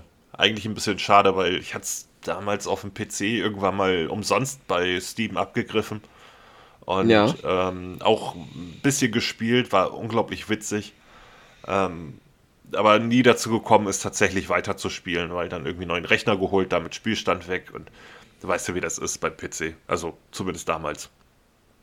Und ähm, ja, nur mal so ein kleiner Tipp am Rande, wenn man auf Bo etwas in der Richtung Bock hat. Hell ja, scheint es noch zu geben. jo. Ähm, dann komme ich mal zum nächsten kleineren Titel. Ähm, und zwar River City Ransom habe ich endlich mal nachgeholt. Das ist äh, damals nicht in Europa erschienen. Das ist fürs NES gewesen, ein Brawler, halt äh, schon in die Richtung von Final Fight und Co. Allerdings das Besondere daran ist, es hatte eine offene Welt. Also, was heißt offene Welt, ist ein bisschen übertrieben. Das war ein NES-Spiel, aber es war tatsächlich einer der ersten Open-World-Versuche tatsächlich. Ähm, und zwar prügelt man sich halt durch die Stadt und muss bestimmte Endgegner besiegen. Ähm, ja, wenn man alle besiegt hat, kann man halt in den letzten Dungeon rein. Aber man kann sich tatsächlich frei bewegen. Und äh, man powert dadurch auf, dass man sich für das Geld, was man durch besiegte Gegner bekommt, Essen kauft. Ne? Und dann gehen halt deine Stats hoch, ähnlich wie das bei. Das ganze Prinzip wurde ja auch von Scott Pilgrim beispielsweise übernommen. Oder halt eben natürlich später River City Girls. Und das hast du tatsächlich in diesem uralten Spiel auch schon gehabt. Und ich muss sagen, das haben die echt cool umgesetzt. Du hast eine Schlagtaste und eine Kicktaste. Ich meine, auf dem NES gab es halt nur zwei Knöpfe. Wenn du beide zusammen drückst, äh, springst du. Wie wenig überraschend. Ähm, zum Glück gibt es nicht so viele Sequenzen, wo man irgendwie groß springen muss, weil das funktioniert in dem Spiel nun mal halt wirklich schlecht. Ähm, man kann sich aber auch durch die Version, die ich gespielt habe, die aus der Kunio-Kun Collection kommt, ähm, die es, glaube ich, auch für Switch gibt. Ich weiß nicht, ob es die auch für PlayStation gibt, beziehungsweise für PlayStation gibt es wohl einige, aber es ist alles so wirr. Ich bin da nicht durchgestiegen. Ich habe mir aber das Einzelne geholt, was im Xbox Store verfügbar ist. Das übrigens auch tatsächlich einen Online-Modus hat. Für ein NES-Spiel schon mal verdammt cool. Ähm, war irgendwie, weiß nicht, kostet 5 Euro und war im Angebot für 3 oder so, keine Ahnung. Äh, aber ich dachte mir, ich muss diesen Klassiker einfach mal jetzt endlich nachholen, weil ich ihn schon mal auf dem Emulator angespielt hatte und dachte, hey, das ist für so ein altes 8-Bit-Spiel schon echt solide. Und äh, das war's dann am Ende auch. Dank der neuen Features wie Autosave und so, ähm, be beziehungsweise äh, nicht Autosave, aber äh, manuelles Abspeichern können und so, ähm, konnte man sich natürlich da auch ein bisschen behelfen, was den Schwierigkeitsgrad angeht. Ähm, und habe da tatsächlich doch recht viel Zeit mit verbracht. Also bestimmt zwei, drei Stunden gefühlt. Allein schon durch den Grind und so weiter. Die Achievements sind übrigens auch sehr einfach. Und irgendwie, ähm, ja, man muss halt wirklich ein bisschen die Augen offen halten, weil es ja eben auch halt Geheimwege gibt. Dieser unsichtbare Geheimshop ist auch in diesem Teil schon äh, vorhanden. Also ist schön irgendwie auch zu sehen, wie sehr das Spiel überhaupt spätere Titel beeinflusst hat und so. Es ist natürlich kein absolutes Must-Play und so, aber ähm, mir es gefallen. Also ich habe auf jeden Fall Spaß gehabt und genau das bekommen, was ich irgendwie haben wollte für mein Geld. Also ähm, bin damit absolut zufrieden. Schöner Blick in die Vergangenheit. Na schön, den hatte ich ja auch mal irgendwie ins Auge gefasst, aber äh, aufgrund der Optik eher, naja. Ja, also äh, nur für die Leute, die es nicht wissen, ähm, auch äh, die Optik erinnert an Nintendo World Cup. Ist, glaube ich, hier am bekanntesten. Weil Nintendo World Cup war eigentlich ein Kunio-Kun-Spiel, ne, was so ein Charakter ist und so. Ähm, und äh, es gibt eine Menge Spiele in dem gleichen Stil. Ähm, übrigens, äh, die, die Originalversion wurde auch von Nintendo World Cup hatte tatsächlich noch Story drin und so weiter. Das haben sie natürlich für Europa alles rausgeworfen. Ähm, ich hatte aber die japanische Version, äh, also die japanische Mega Drive-Fassung davon damals. War sehr cool, war natürlich mit Japanisch, ähm, aber ich, man konnte spielen. War sehr, irgendwie sehr cool, nochmal eine aufgebesserte Version von Nintendo World Cup quasi zu spielen. Und ähm, ja, also es lohnt sich auf jeden Fall einen Blick drauf zu werfen. Es spielt sich heute immer noch erstaunlich gut für das Alter und ja, kostet nicht viel. Und man kann es online mit Kumpel zusammenspielen, wenn man möchte. Ist nice. So, dann ja, das freut mich doch. Ja, das nächste wäre dann Super Metroid. Das habe ich über den SNES-Emulator gespielt auf der Nintendo Switch. Und ich muss sagen, mein zweitstärkster Teil bisher. Also rein Atmosphäre und Soundtrack zieht heute noch. Es ist fantastisch. Ne? Also ähm, ich wurde direkt gecatcht. Ähm, ja, ähm, Samus ist ja bei ähm, Samus Returns ja einer ähm, Metroid-Larve entkommen und die und die ähm, Space Pirates, angeführt von ähm, Ridley, haben dann ähm, die Larve quasi gestohlen und ihr seid jetzt hinterher, um, um die halt zurückzuholen. Und ähm, wie du schon sagtest, das war ja quasi der erste Serienteil, der so aufge... Also der ist ja ähm, so, also klassisch wie, wie das Genre heute ist, ist er ja aufgebaut. Ich habe mit Lösung gespielt, weil ich ganz ehrlich sagen muss, hätte ich nicht damit gespielt, boah, wäre ich äh, wie ein blindes Huhn sehr häufig rumgelaufen, weil du wirklich sehr viele Mauern hast und sowas, die du wirklich auch zerstören kannst. Ähm, entweder per Powerball oder per Schuss. Ne, das ist immer unterschiedlich, aber das Spiel bringt dir das bei, quasi jede Wand anzuschießen und äh, zu gucken, ob da was ist. Also hätte ich mit Lösung jetzt nicht gespielt, boah, ich hätte, glaube ich, bestimmt um die 20 Stunden Spielzeit gehabt. Also, weißt du, da gab es eine Stelle, ähm, da bist du vom zweiten Boss, das war dieser etwas größere, der dann äh, unten so Stacheln hatte, wo du oben auf so zwei Plattformen die ganze Zeit hin und her springen musst. Ähm, boah, der hat, also der war schon schwierig, ne? Also das war, also der war eine Hürde. Ich weiß, dass der mit vier von diesen Super-Raketen quasi schon stirbt. Ähm, ich habe auch so oft quasi den Spielstand geladen und äh, du kannst ja auch ähm, quasi Zeit zurückspulen, so oft gemacht, dass ich das auch hinbekomme im Nachhinein. Aber es waren bestimmt 10, 11 Versuche.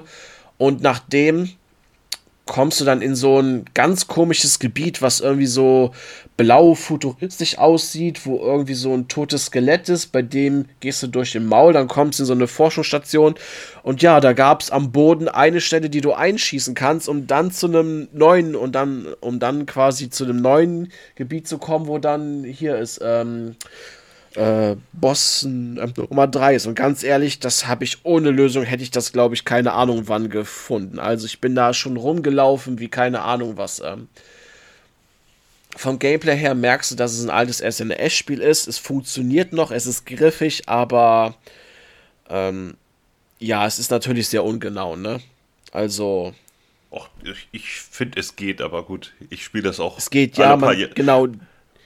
Ich spiele es aber auch alle paar Jahre durch, muss ich dazu sagen. Also. Ich, ich muss auch ganz ehrlich sagen, ich denke mal, wenn man es damals auf dem SNES e oder frühzeitig gespielt hat und nicht wie ich dann äh, heute quasi also zur heutigen Zeit mich ähm, richtig reingefuchst habe, dann kommt man damit auch klar, wenn man die Erfahrung von früher hat, einfach, ne? So. Ja, man, man hat da eine etwas größere Toleranz auch, glaube ich. Also, ähm, das ist ja auch immer so ein bisschen das Ding, wenn man, äh, wenn man Klassiker nachholt, ähm, dass die Leute, die das damals gespielt haben, eine grö wesentlich größere Toleranz für die Macken eines Spiels haben. Ähm, siehe Diablo 2, wo ich dann die Beta angespielt hatte und mir dachte, nee, nee, nee, lass mal. ne? Also, wenn ich es wahrscheinlich damals, als es neu rauskam, gespielt hätte, ähm, wäre das für mich vielleicht, äh, wären einige Sachen okay, die für mich heute irgendwie nicht mehr gehen. So. Naja, genau, und das habe ich dabei auch. Also ich fand es trotzdem absolut fantastisch, auch wegen der Atmosphäre und dem Soundtrack, der heute noch zieht. Selbst die Grafik zieht heute noch. Das ist fantastisch. Ne? Also wie, wie so ein Super Nintendo-Spiel heute noch ziehen kann. Wobei ich sagen muss, viele Super Nintendo-Spiele ziehen heute noch. Also, ja, die haben nichts von ihrem Charme verloren. Es gab ähm, neulich mal eine kleine Diskussion, schon wieder ein bisschen, bisschen am Rand, aber welche die, äh, wie man die Nintendo-Konsolen ranken würde. Und äh, ich habe dabei viel, ich hatte eine kleine Diskussion mit dem Lotus an, sorry, ähm, aber äh, ich, ich finde es immer interessant, wenn der GameCube höher als das NES geratet wird. Ähm, weil gerade auf dem NES beispielsweise ähm, viele der Sachen. Viele wegweisende Spiele auch ja, erschienen sind. Äh, einmal das. Äh, zum Zweiten, die Spiele sind teilweise heute noch gut. Spiel heute mal Super Mario Bros. 3. Das ist der Hammer. Das ist, funktioniert immer noch, weil die Spiele so gepolished wurden. Ne? Und ich habe natürlich dann eben noch diesen Bonus, dass ich jetzt die Mega Man-Teile gerade nochmal durchgespielt habe und so. Aber die guten 2D-Spiele kommen nie. Sind meistens den Anfängen von 3D, zum Beispiel auch auf dem N64, ganz, also Großteil ganz, ganz schlimme Spiele, muss man ja mal sagen. Ne? Also, und da, wenn du so ein gut gepolischtes 2D-Spiel hast, zieht es das, das 3D-Spiel alle mal ab. Und ähm, gerade diese, ja, 3D hatte ziemlich viel Growing Pains, wie man so schön nennt, ne? Äh, Wachstumsschmerzen. Ja. Und ähm, für mich zum Beispiel ist der GameCube, aber auch so die Konsole, wo es irgendwie, also ich, ich habe nie selber einen besessen, sondern immer nur beim Kumpel gespielt. Aber ich hatte Wave Race gespielt, welches nicht so geil war. Ich hatte F-Zero gespielt, welches zwar schick aussah, aber nicht so geil war. Ne? Also das ist so, ja, deswegen hat der GameCube vielleicht bei mir auch ein bisschen tieferen Stand als bei anderen Leuten, die natürlich damals sehr viel Zeit mit dem Gerät verbracht haben. So, ne? Aber der NES war für mich immer noch so, also eine der wichtigsten. Also auch im Kontext der Zeit und so, ne? Ähm, und was die IPs angeht. Und selbst da hat ja Metroid, dieses Prinzip von Metroid, ähm, hat ja im ersten Teil tatsächlich schon angefa ähm, angefangen. Aber der, ich finde erst der dritte, also der Super Metroid, hat es wirklich perfektioniert. Auch mit den entsprechenden Hilfen und den Möglichkeiten, die man dann hat. Ne? Wie zum Beispiel diesen, diesen Scanner, mit dem du nachher die Wände abscannen kannst, äh, einfach um zu schauen, ob da irgendwo Geheimgang ist. Ja. Ne, die, diesen, diesen Hilfebonus, den du dadurch hast. Oder ähm, was die Fähigkeiten an sich angeht. Und ich finde, man sieht heute auch immer sehr, sehr stark, wie unglaublich dieses einflussreich dieses Spiel war. Ne, weil alle eben noch versuchen, an Super Metroid und Symphony of the Night irgendwie ranzukommen. Im Kern. Manche gehen natürlich darüber hinaus, keine Frage.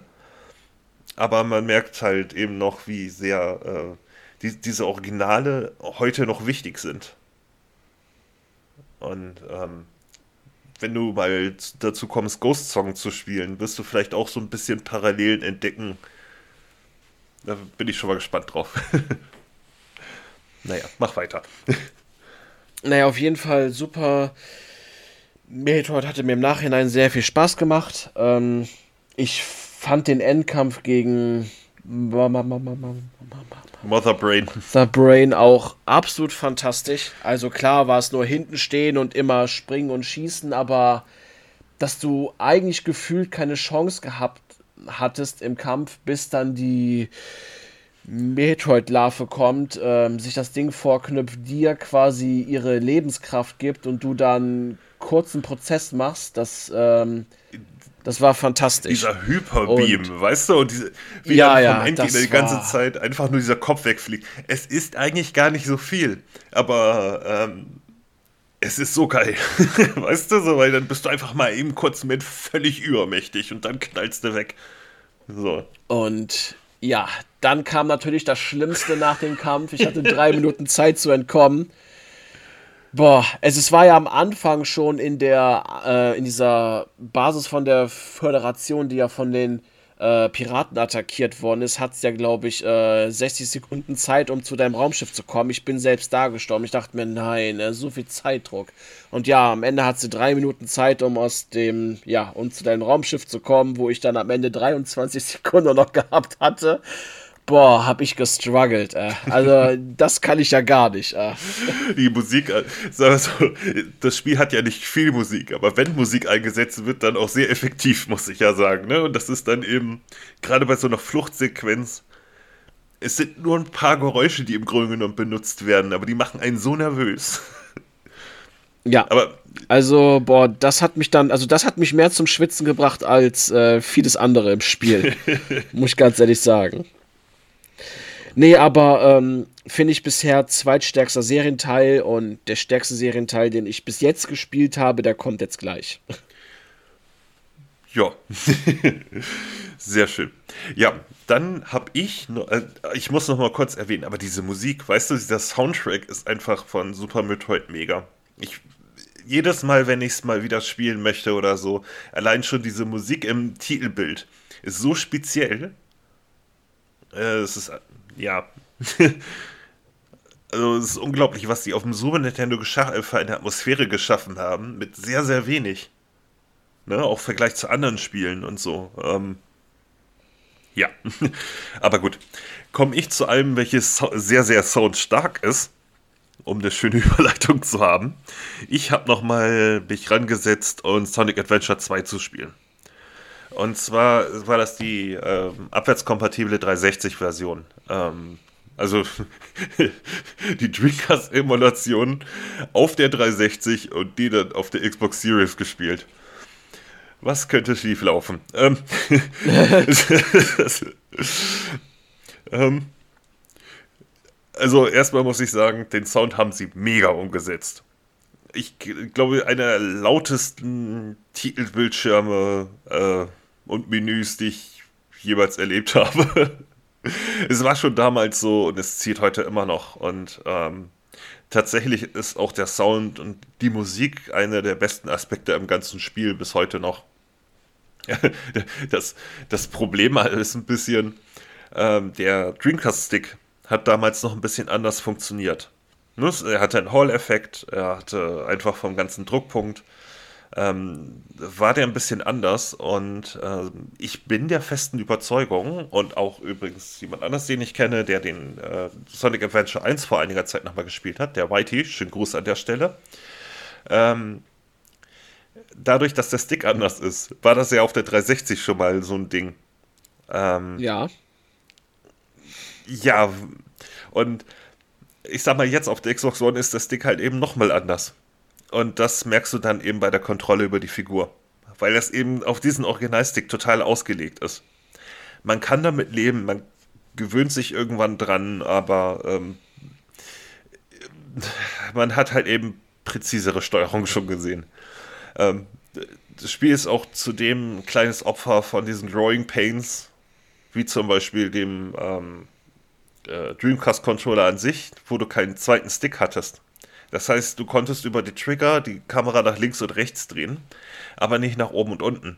Und wenn dann Sonic spielt, ist das noch okay oder Shadow, die sich ungefähr gleich spielen. Auch wenn ich zugeben muss, dass ich ganz vergessen hatte, äh, dass man tatsächlich neue Upgrades in den Levels suchen musste, weil irgendwann hat man die Spiele halt damals auf der Original-Hardware so oft wiederholt, man hat die halt einmal gesammelt und da war gut. Ne? Ähm, musste ich mich auch erstmal wieder dran gewöhnen. Das Problem ist halt, du kannst weder nach oben und unten gucken und du kannst die Kamera nur sehr langsam drehen und sie weigert sich auch manchmal. Also sie kämpft schon sehr stark gegen einen an, wenn man Pech hat. Und das ist jetzt natürlich, äh, ja, das. Damals bin ich irgendwie damit klargekommen, so mit dieser Gesamtsituation. Aber heute muss ich sagen, fiel mir das doch schon sehr schwer. Es gibt immer noch einige Levels, die richtig geil sind. Aber wenn man beispielsweise Tales spielt, hat man so eine Art Lock-on-Shooter. Ne, wo man so einen kleinen, äh, oder Dr. Robotnik, ähm, hat man eben so einen Lock-on-Shooter, wo man Mecha durch die Gegend läuft. Und dadurch, dass die Kamera einen natürlich auch ganz gerne ärgert, äh, geht, läuft da einfach wesentlich mehr schief, als man das einfach heute gewohnt ist. Auch rein von der Tastenbelegung, die man heute anders machen würde. Ähm, und äh, das Schlimmste war allerdings die Suchmission mit Knuckles bzw. Äh, Rouge. Bis zu denen habe ich auch noch gespielt mhm. und da habe ich dann gemerkt, wie sehr die, also wie sehr das Alter des Spiels und vor allen Dingen das Steuern, ähm, ja, da dachte ich mir, puh. Äh. Ja, genau das. Weil äh, da ist in einem großen Gebiet randommäßig drei Kristalle etc. versteckt äh, die ihr finden müsst. Und äh, ihr habt nur so einen Indikator, wenn ihr in der Nähe seid. Aber es kann tatsächlich quasi überall sein. Und ähm, auch mit jedem Mal, wenn ihr den, das Spiel neu startet, sind die an anderen Punkten positioniert. Und das ist teilweise schon super hart. Vor allen Dingen, wenn ihr nicht nach oben und unten gucken könnt. Und das, äh, ich sage, da kann sich so ein Level schon mal eben 15, 20 Minuten ziehen. Ich hatte auch eine Stage, die ich irgendwie innerhalb von unter fünf Minuten, glaube ich, sogar gelöst hatte, aber ich hatte halt eben auch schon 17, 18 Minuten. Und das ist dann schon purer Stress, fand ich. Also ich, ich fand es damals auf dem Dreamcast schon nicht gut umgesetzt. Ähm, aber äh, ja, jetzt merkt man es eben noch umso stärker, weil man es einfach mittlerweile anders gewohnt ist. Und äh, ich finde dieses Spiel hat trotzdem eben einige absolute Highlights, allen voran der Soundtrack. Äh, äh, und als ich es auch beendet hatte, als dieses äh, Live and Learn durch die von Crush 40 durch die Boxen brüllte, war wieder alles gut, weißt du? Aber oh, dazwischen hätte ich echt das Pad an der Wand werfen können. ich weiß nicht, ob ich es heute nochmal empfehlen würde. Ich meine, es ist schwierig. Es ist eben ein Spiel der Generation, die ein bisschen Probleme hatte, sich selber zu finden. Und auch wenn der Kern eigentlich gut ist, die Umsetzung macht es dann manchmal äußerst schwierig, das zu mögen. Und das sage ich als alter Fan. Also da funktioniert das eben nicht mit dem, wenn man, weil man es damals gespielt hat, ist es heute noch okay, weil ja, ich weiß nicht. Dieses Spiel hätte auf jeden Fall ein Remake verdient. Ne, weil die Grundideen gar nicht mal schlecht sind und selbst die Suchlevel auch keine schlechte Idee sind. Aber so wie sie damals umgesetzt wurden, halt nicht besonders gut waren. Das war es im Original nicht und heute nicht und sie kosten halt viel Zeit. Aber ja, es, es hat trotzdem irgendwie noch so, so einen Platz in meinem Herzen behalten. So ist es nicht. Und ich habe es nicht abgebrochen, das ist ja auch schon mal was. ähm, ja. Das war es eigentlich schon dazu. Ähm, ansonsten, man kriegt es im Sale für unter 5 Euro. Also in dem Sinne, einfach nur um den ersten Level zu spielen, lohnt sich das schon. Wo man von dem äh, Laster verfolgt wird und der Soundtrack einfach mega ist und so. Ja, die Szene fand ich auch verdammt cool. Und der Song, der Song, den höre ich ab und zu heute noch ganz, ganz gerne. Ja, ja. Auch bei Shadow nachher im Dschungel-Level, äh, der auch einer der mit Abstand coolsten ist, hatte ich, glaube ich, sogar noch ein kleines Video von geschickt. Weil der einfach so unfassbar schnell ist. Ähm, ähm, auch so, so, so einen Jungle-mäßigen Soundtrack halt, ne? Also der Musikart Jungle ist schon ähnlich mit abgemischter ähm, abgemischter Stimme vom Sänger und so. Es ist, kommt alles sehr, sehr cool, aber die schwachen Momente ziehen das Spiel halt massiv runter. So, da kann man nichts sagen. Bei aller Liebe. Aber gut. Ähm, ja, dann gebe ich mal dich weiter. Ja, letzter Titel. Metroid Fusion. Ich habe ja alle Teile dann quasi direkt am Stück gezockt. Metroid Fusion habe ich über den GBA-Emulator auf der Switch gespielt. Da habe ich sowohl mal den Handheld-Modus ausprobiert, als auch über den, gro den großen Fernseher gespielt. Und ich muss sagen, im Handheld-Modus hat es mir sogar etwas mehr Spaß gemacht. Also auf dem großen Fernseher kann man es noch spielen, ja, dann merkt man aber sehr stark die Pixel und die GBA-Technik. Die GBA-Technik. Nicht, dass man es im Handheld-Modus auf der Switch nicht auch merkt, aber da kommt das nicht so stark ähm, rüber. rüber, ähm, genau. Ich, ich, finde aber auch, dass tatsächlich sich teilweise die alten Gameboy-Spiele teilweise auf dem Fernseher besser umsetzen lassen, als dieser spezielle Stil, der häufig mal bei GBA-Spielen angewendet wurde, um das schicker aussehen zu lassen weil das in der Größe, also ja, durch den größeren Bildschirm, mehr, mehr Macken hat, als ähm, halt die, der, doch eher klare Gameboy-Stil, sag ich mal. Ja, das merkt man ja bei, bei Golden Sun 1 und 2 sehr stark. Äh. Eben auch so ein Paradebeispiel dafür. Ja. Also in Metroid Fusion spielt genau nach dem zweiten Teil. Ähm, Ihr kehrt als Samus Aran auf den Planeten SR388 zurück, der quasi, äh, wo ihr in Samus Returns wart, um ähm, dort was zu untersuchen.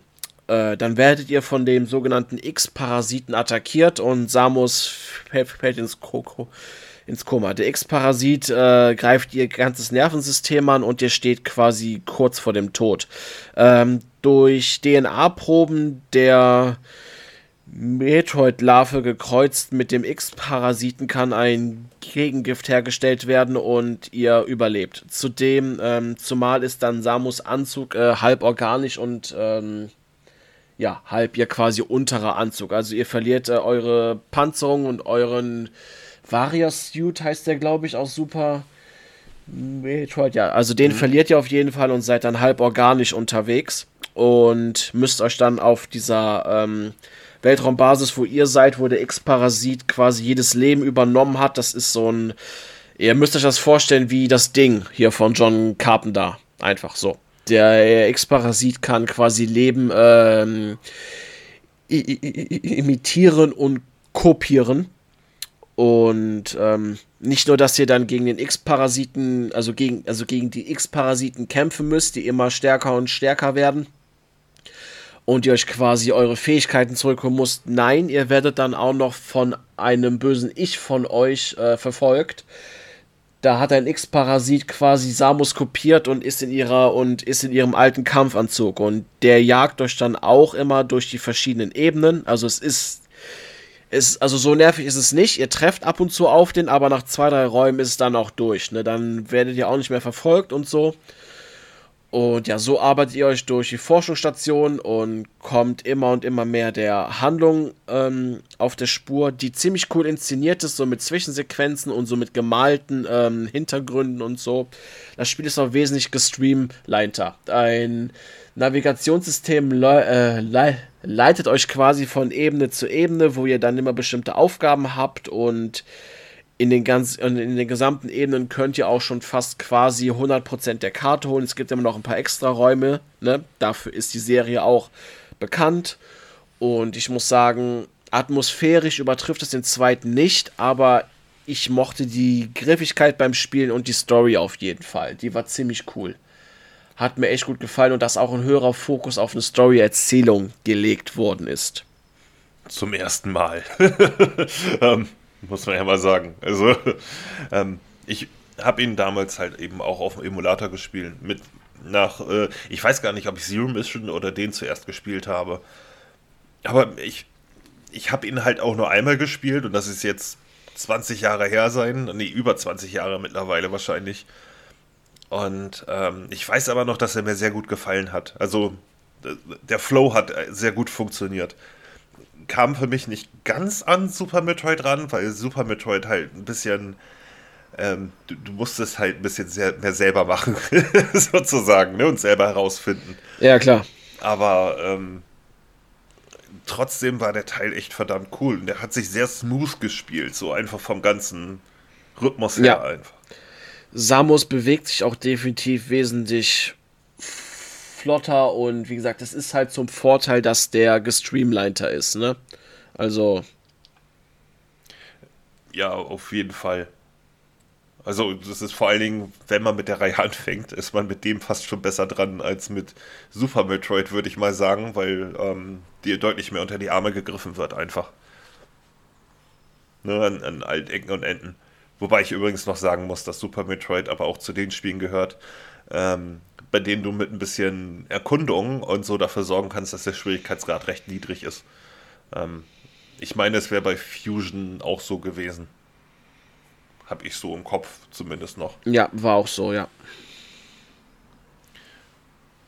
Nee, war sehr, sehr cooler Teil. Also hätte ich eine Switch, hätte ich mir auch Switch Online einfach nur geholt wegen den beiden Spielen. Ja, muss aber auch sagen, dass rein atmosphärisch und vom Soundtrack kommt der natürlich nicht an super, me, me, me, äh, super Metroid an. Ich finde aber rein von der Story und vom Gameplay her finde ich den deutlich stärker. So, der, der ist einfach, ähm, du merkst, dass äh, da mehr Erfahrung reingeflossen ist und ähm, das Genre dann auch äh, etabliert war und durch andere Spiele, die das Genre dann auch ähm, genutzt haben, sind die Erfahrungen damit reingeflossen, ne? Ja, mit Sicherheit. Aber wie gesagt, ich, ich persönlich finde immer noch Super Metroid den insgesamt besseren Teil, aber ähm, äh, das macht F äh, Fusion nicht als nicht zu einem schlechteren Spiel, weißt du? So, das ist eben. Ja, klar. Es, es hat beides was für sich. Und ähm, ich muss den auch unbedingt nochmal wieder spielen. ich weiß nur, dass ich damals halt überraschend viel Bock hatte. Ich hatte eigentlich recht wenig von so einem Handheld-Teil erwartet, ehrlich gesagt. Ähm, ja, weil eben häufig die Handheld-Umsetzung von solchen Spielen, gerade wenn es um Erkundung geht und so, ähm, doch meistens einfach eben runtergekürzte Versionen waren und so. Das Gefühl hatte ich bei dem damals nicht. Und das ist schon mal gut. Und Zero Mission ist halt ähnlich, also ähnlich mit Erweiterungen. Ähm, ich würde auch heute doch Zero Mission auf jeden Fall eher spielen als das NES-Original, was einfach brachial-hart ist. Ne, ähm, da hat äh, Zero Mission ist eben ein, ein, Remake davon gewesen und dementsprechend aber auch an die moderneren Titel angeglichen. Und äh, dadurch besser. Einfach ein besseres Erlebnis. So. Ja, also wie gesagt, ist für mich eigentlich derzeit der stärkste Teil. Wie gesagt, Zero, äh, hier den allerersten, konnte ich jetzt nicht spielen. Das ne, sagte ich ja eben schon. Äh, Metroid Dread muss ich gucken, ob ich den dieses Jahr noch nachziehe. Im Grunde genommen hätte ich dazu Lust, aber ich wollte, ich wollte jetzt nicht noch einen vierten Teil hinterherziehen, weil ich nicht weiß, ob ich dann, ob es mir dann zu viel gewesen wäre, ob ich dann den Hahn, ne, also ob der Hahn dann voll wäre, ne? So. Abs absolut verständlich. Wie gesagt, so geil etwas ist, das ist halt, ne, kannst deinen Lieblingsschokoriegel halt einessen. Vier oder die ganze Zehner, das ganze Zehnerpack. Und wenn du das Zehnerpack gefressen hast, dann willst du nicht mehr. Weißt du so, ab der Hälfte. Eben. Und deswegen wollte ich es jetzt nicht über, überspannen quasi. Was eine blöde Metapher. Aber ich könnte ähm. mir vorstellen, spontan dann Lust dazu zu haben, mir ja Teil 5 zu geben. Jo. Gut, dann äh, komme ich eigentlich zu meinem Lückenfüller zwischen dem äh, Sword of Mana Remake und äh, äh, Like a Dragon Infinite Wealth.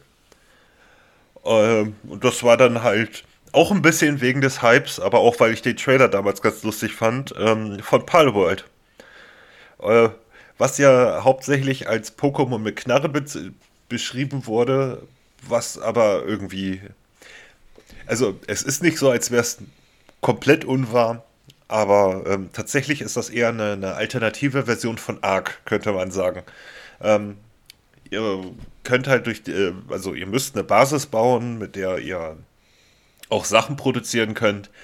Äh, und, und, weiß nicht, ein Haus bauen, äh, wenn ihr möchtet. Es reicht aber auch einfach nur so ein Kasten mit Bett drin, beispielsweise. Und ähm, könnt halt eben durch Missionen immer mehr eure Basis erweitern, ähm, durch, durch neue Levelaufstiege schaltet ihr wiederum ähm, ja, weitere Sachen für die Basis frei, beziehungsweise auch neue Waffen, neue Rüstungen und so weiter.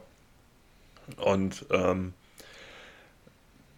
ja, also es ist schon irgendwie ein Survival-Crafting-Spiel, auch nicht mit einer Story drumherum, sondern ihr werdet einfach in die Welt geworfen. Es ist aber auch noch die Early Access-Version, muss man dazu sagen. Also es ist noch in sehr frühem Stadium. Und ähm, die Tatsache, dass es jetzt irgendwie auf Platz 2 äh, der meistgespielten Spiele auf Steam ist, sagt ja schon irgendwie, äh, also vor allen Dingen der meisten gleichzeitig gespielten Spiele. Ich glaube, das war irgendwie über 2 Millionen. Weißt du, so, diese Zahl ist wirklich krass. Und ähm, irgendwie scheint es ja bei den Leuten zu funktionieren, wenn sie am Ball bleiben, ne? Also, äh, und ich sag mal, ich, ich stehe auf sowas nicht so. Also bei Conan hatte ich sofort am Anfang die Schnauze voll.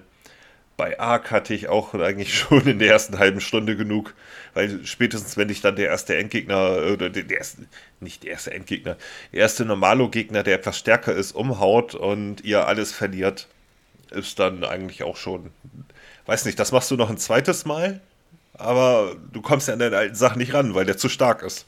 Und dann ist es, weiß nicht irgendwie geht mir dann ziemlich schnell der Spielspaß flöten.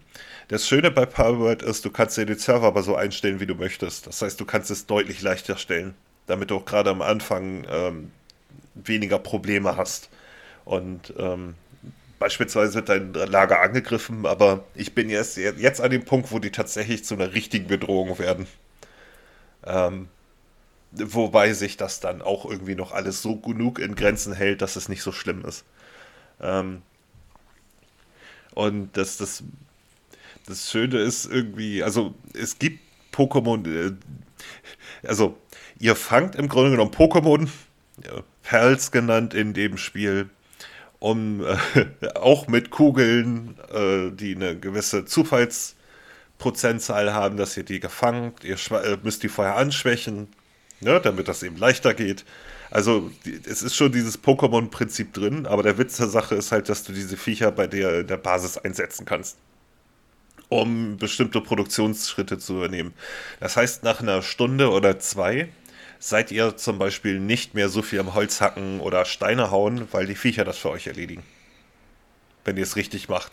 Ich meine, klar, wenn ich jetzt nochmal anfangen würde oder wenn ich irgendwann mal ein neues Spiel da anfange, werde ich um einiges äh, besser machen, als ich es jetzt gemacht habe. Das ist ja bei solchen Spielen immer so. Die Anfangsfehler ziehen sich dann eben auch über die nächsten 30 Stunden. Aber äh, äh, ja, ihr könnt da eben so einen Automatismus einrichten und das erweitert sich halt immer wieder. Und bis auf eine Ressource bin ich bei dem Spiel beispielsweise so gut wie nicht mehr am Farm. Einfach weil das sich automatisiert hat und das geht alles recht fix. Das heißt, ähm, zumindest je nachdem, wie ihr den Server natürlich eingestellt habt, aber äh, denke ich, ähm, aber äh, es ist jetzt nicht so, als würde ich eine halbe Stunde irgendein Material suchen, um das nächste Ding zu bauen. Natürlich sind da mal hier und da ein paar Produktionsschritte mehr drin und so, aber das wird dann teilweise auch von den Pals übernommen. Und ähm, je weiter man kommt, desto leichter und schneller geht alles. Und ähm, nebenbei hat man halt eben noch, äh, jetzt glaube ich, etwas über 100 Pearls in der Welt, die rumlaufen mit bestimmten Leveln und so. Ne? Je weiter man levelt, desto weiter leveln auch die eigenen Pelz und äh, man kann eine größere Viecher sammeln, man kann bessere äh, Fangbälle holen und irgendwie, also ich meine, man merkt schon, es ist noch eine Early Access Version. Ich habe momentan bei dem Spiel massive Probleme mit der Wegfindung äh, der Pals in der Basis. Es hat irgendwann angefangen. Es hat eine ganze Zeit lang funktioniert, aber irgendwann ist das ein bisschen broken gewesen. Und besonders flüssig läuft das Spiel auch nicht, muss man ja mal ehrlich sagen. Aber es ist halt Early Access. Das, dessen muss man ja, sich klar. bewusst sein. Ähm, es ist ja auch im Game Pass drin, was schon mal ein großer Vorteil ist. Die Version ist halt nicht ganz so gut wie die Steam-Version, aber für die Steam-Version zahlt ihr eben auch 29,90 oder so, keine Ahnung. Also jedenfalls knapp unter 30 Euro. Was auch schon mal ein cooler Startpreis eigentlich ist. Ähm, aber es macht jetzt schon überraschend viel Spaß dafür, dass ich sowas eigentlich nicht besonders mag. Weil äh, man eben diese Zusatzmotivation hat. Und wenn man die Schritte erstmal ausgelagert hat, dann fängt man an, die Welt zu erkunden, ähm, neue Viecher zu finden, ähm, ja, Kisten zu öffnen, die irgendwo versteckt sind, äh, Items einzusammeln, die dann nachher dafür sorgen, dass man eine höhere Fangwahrscheinlichkeit hat. Ähm, ja, und die Welt ist doch schon ordentlich groß. Also äh, ich, ich denke, dass man, wenn man tatsächlich einen richtigen Spieldurchgang macht, äh, da nicht nur eben 20, 30 oder 50 Stunden beschäftigt ist, sondern schon deutlich länger. Also ich habe irgendwie den ersten größeren Endgegner habe ich platt gekriegt. Äh, beim zweiten sehe ich jetzt aber noch nicht annähernd eine Sonne.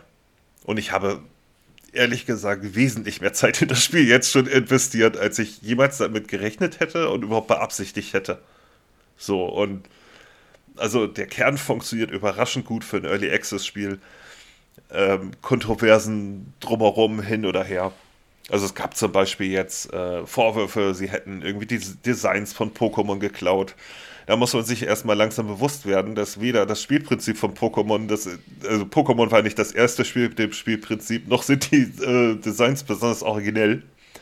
Äh, es, geht, es hat ja auch wieder dieses schöne Poster eine Runde gemacht wo man die Monster von Dragon Quest, welches wesentlich älter ist, mit den Monstern von Pokémon vergleicht. Und ja, ähm, inspiriert wäre noch nett ausgedrückt. Ähm, das hast du mir geschickt und ich habe es auch gemerkt und ich dachte mir, ha. Und dann habe ich mich gefragt, also was, was für ein Design kam früher raus? Dragon Quest oder ja, Pokémon? Dragon Quest, eindeutig. Dragon Quest. Dragon Quest äh, ist ja vor Final Fantasy erschienen. Vor dem ersten Final Fantasy. Also ich meine, das geht schon ein bisschen zurück und die Monster-Designs haben, ja, natürlich sind da irgendwann spätere welche zugekommen, aber wann kam Pokémon? Ich meine, das war doch Anfang der 90er. Ende, ich glaube 89, 88, 89 kam der Gameboy raus und dann hat es ja noch eine ganze Zeit lang gedauert, bis, bis Pokémon überhaupt kam. Und äh, ja, bis dahin gab es halt schon ein paar Dragon Quest-Teile mit den Monstern drin. Also, und die haben sich natürlich auch, äh, ich meine, die Vorwürfe gibt es ja schon seit Jahren, ähm, ne, dass die Fandesigns geklaut haben, dass irgendwo anders her kopiert haben und so weiter und so fort. Ähm, da zeigt sich aber auch, ähm, warum beispielsweise Nintendo bis jetzt noch nicht gegen die gleich vorgegangen ist. Weil die Ähnlichkeit ist schon sehr beabsichtigt. Auch wenn es tatsächlich, wenn du dir dieses, ähm, ja, deren Version von Pokédex äh, durchliest, schon merkst, dass das Spiel sehr, sehr sarkastisch ist. Also es ist schon eine Parodie irgendwo auch. Ne? Ähm, beispielsweise von so einem Affenviech, was du hast, ähm, äh, ist die Spezialtechnik, dass er plötzlich eine MP rausholt und die Gegner damit abknallt. Und die Geschichte dahinter ist halt, dass wir irgendwann gemerkt haben, hey, ein Stock ist super, aber Waffen von Menschen gehen auch. Weißt du, so, das ist. Es hat schon seinen Humor dahinter. Und wie gesagt, dass Nintendo nicht dagegen direkt vorgeht, äh, sagt eigentlich auch sehr viel aus. Auch wie viel Rechte die tatsächlich an ihren Monster-Designs haben. Weil ähm, einer aus meiner Bubble hat auch rausgekriegt, wie stark äh, Pikachu zum Beispiel geschützt ist. Ne? Rein rechtlich. Oder? Und die kleinere Version von Pikachu und so. Ähm, äh, aber die anderen Monster wahrscheinlich nicht. Einfach weil die Inspiration von anderer Quelle wahrscheinlich zu stark war. Weil du musst ja, damit du etwas schützen kannst, schon Originaldesign haben, welches nicht anderen zu ähnlich ist. Und ähm, ja. Ich denke aber auch mal, dass Pikachu ja auch ein großes äh, Maskott, also ja. Maskottchen ist und so, ne? Deswegen. Ja, Originaldesign und Maskottchen. Ne? Also du ja. findest kaum etwas von Pokémon, wo nicht irgendwie Pikachu drauf gedruckt ist. Weißt du, so eben ja. ganzen Merch und so weiter. Ähm, deswegen ähm, äh, Nintendo hat äh, eigentlich hat es ja auch Game Freak erfunden das Spiel und Nintendo hatte damit nichts zu tun. Aber ähm, Nintendo und Game Freak zusammen haben halt die Pokémon Company als Joint Venture gegründet, die, die diese Marke verwaltet, die nun halt die, äh, der, der größten der Welt ist. Muss man ja auch sagen. Und äh, ich sag mal, der Herr Nintendo kein Problem hat, selbst Minderjährige irgendwie vors Gericht zerren zu wollen. Also es gibt keine Rechtsabteilung, die, glaube ich, so aktiv ist wie die von Nintendo. ähm, und sie das bei dem Spiel nicht gemacht haben, sagt sehr viel aus. Sonst würde das Ding schon während der Entwicklung, hätten sie den Arsch weggeklagt. Eindeutig. Und ähm, von daher ja, und natürlich funktioniert das Spiel wegen diesen Pokémon-ähnlichen Viechern, aber auch wegen dem Survival-System, welches nun mal halt in anderen Indie-Spielen beliebt ist.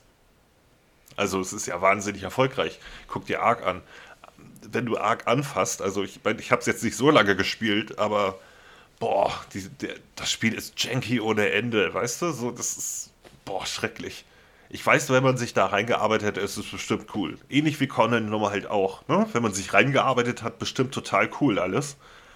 Aber der Einstieg ist da super schwierig. Einfach weil äh, das Spiel hilft dir sehr wenig und es ist, die ganzen Mechaniken sind halt nicht besonders smooth oder besonders gut ausgearbeitet gefühlt. Ähm, werden mir wahrscheinlich Fans irgendwas anderes erzählen, aber ähm, sie haben also schon Prinzipien genommen, die sehr beliebt sind. Und ähm, das aber auch auf Anhieb so zugänglich hinbekommen, dass es kein Problem darstellt an und für sich. Und sind damit schon eine ganze Ecke weiter als manche Fair äh, Spiele, die dann irgendwann eine Retail-Version erreicht haben. Trotz der ganzen Macken, die jetzt natürlich noch drin sind. Aber an Early Access kannst du halt nicht AAA-Niveau stellen oder zumindest AA-Niveau. Es ist halt eine Vorabversion. Und ähm, ich hoffe, dass sie natürlich daran weiterarbeiten und sie werden es auch zum gewissen Grad tun. Äh, dieses, die, die Sorge, ob das dann vielleicht irgendwann ähm, abgebrochen wird, weil sie einfach genug Geld verdient haben. Äh, es gibt immer noch mehr zu verdienen. Und ich, momentan zieht das Spiel natürlich von den Verkaufszahlen ähm, selbst in Spider-Man 2 easy ab. So wie es aussieht. Und ähm, wie gesagt, die kompletten Verkaufszahlen gibt es noch nicht mal. Es sind einfach nur die Steam-Verkaufszahlen, die schon über 7 Millionen sind zum Zeitpunkt der Aufnahme. Und ich sehe das Potenzial, das das Spiel hat. Ich weiß auch, dass es wahrscheinlich am Ende nicht ein super gepolischter Titel sein wird. Selbst in der Vollversion nicht. Das ist aber bei solchen Spielen halt so, guck dir Ark an, ne? Also.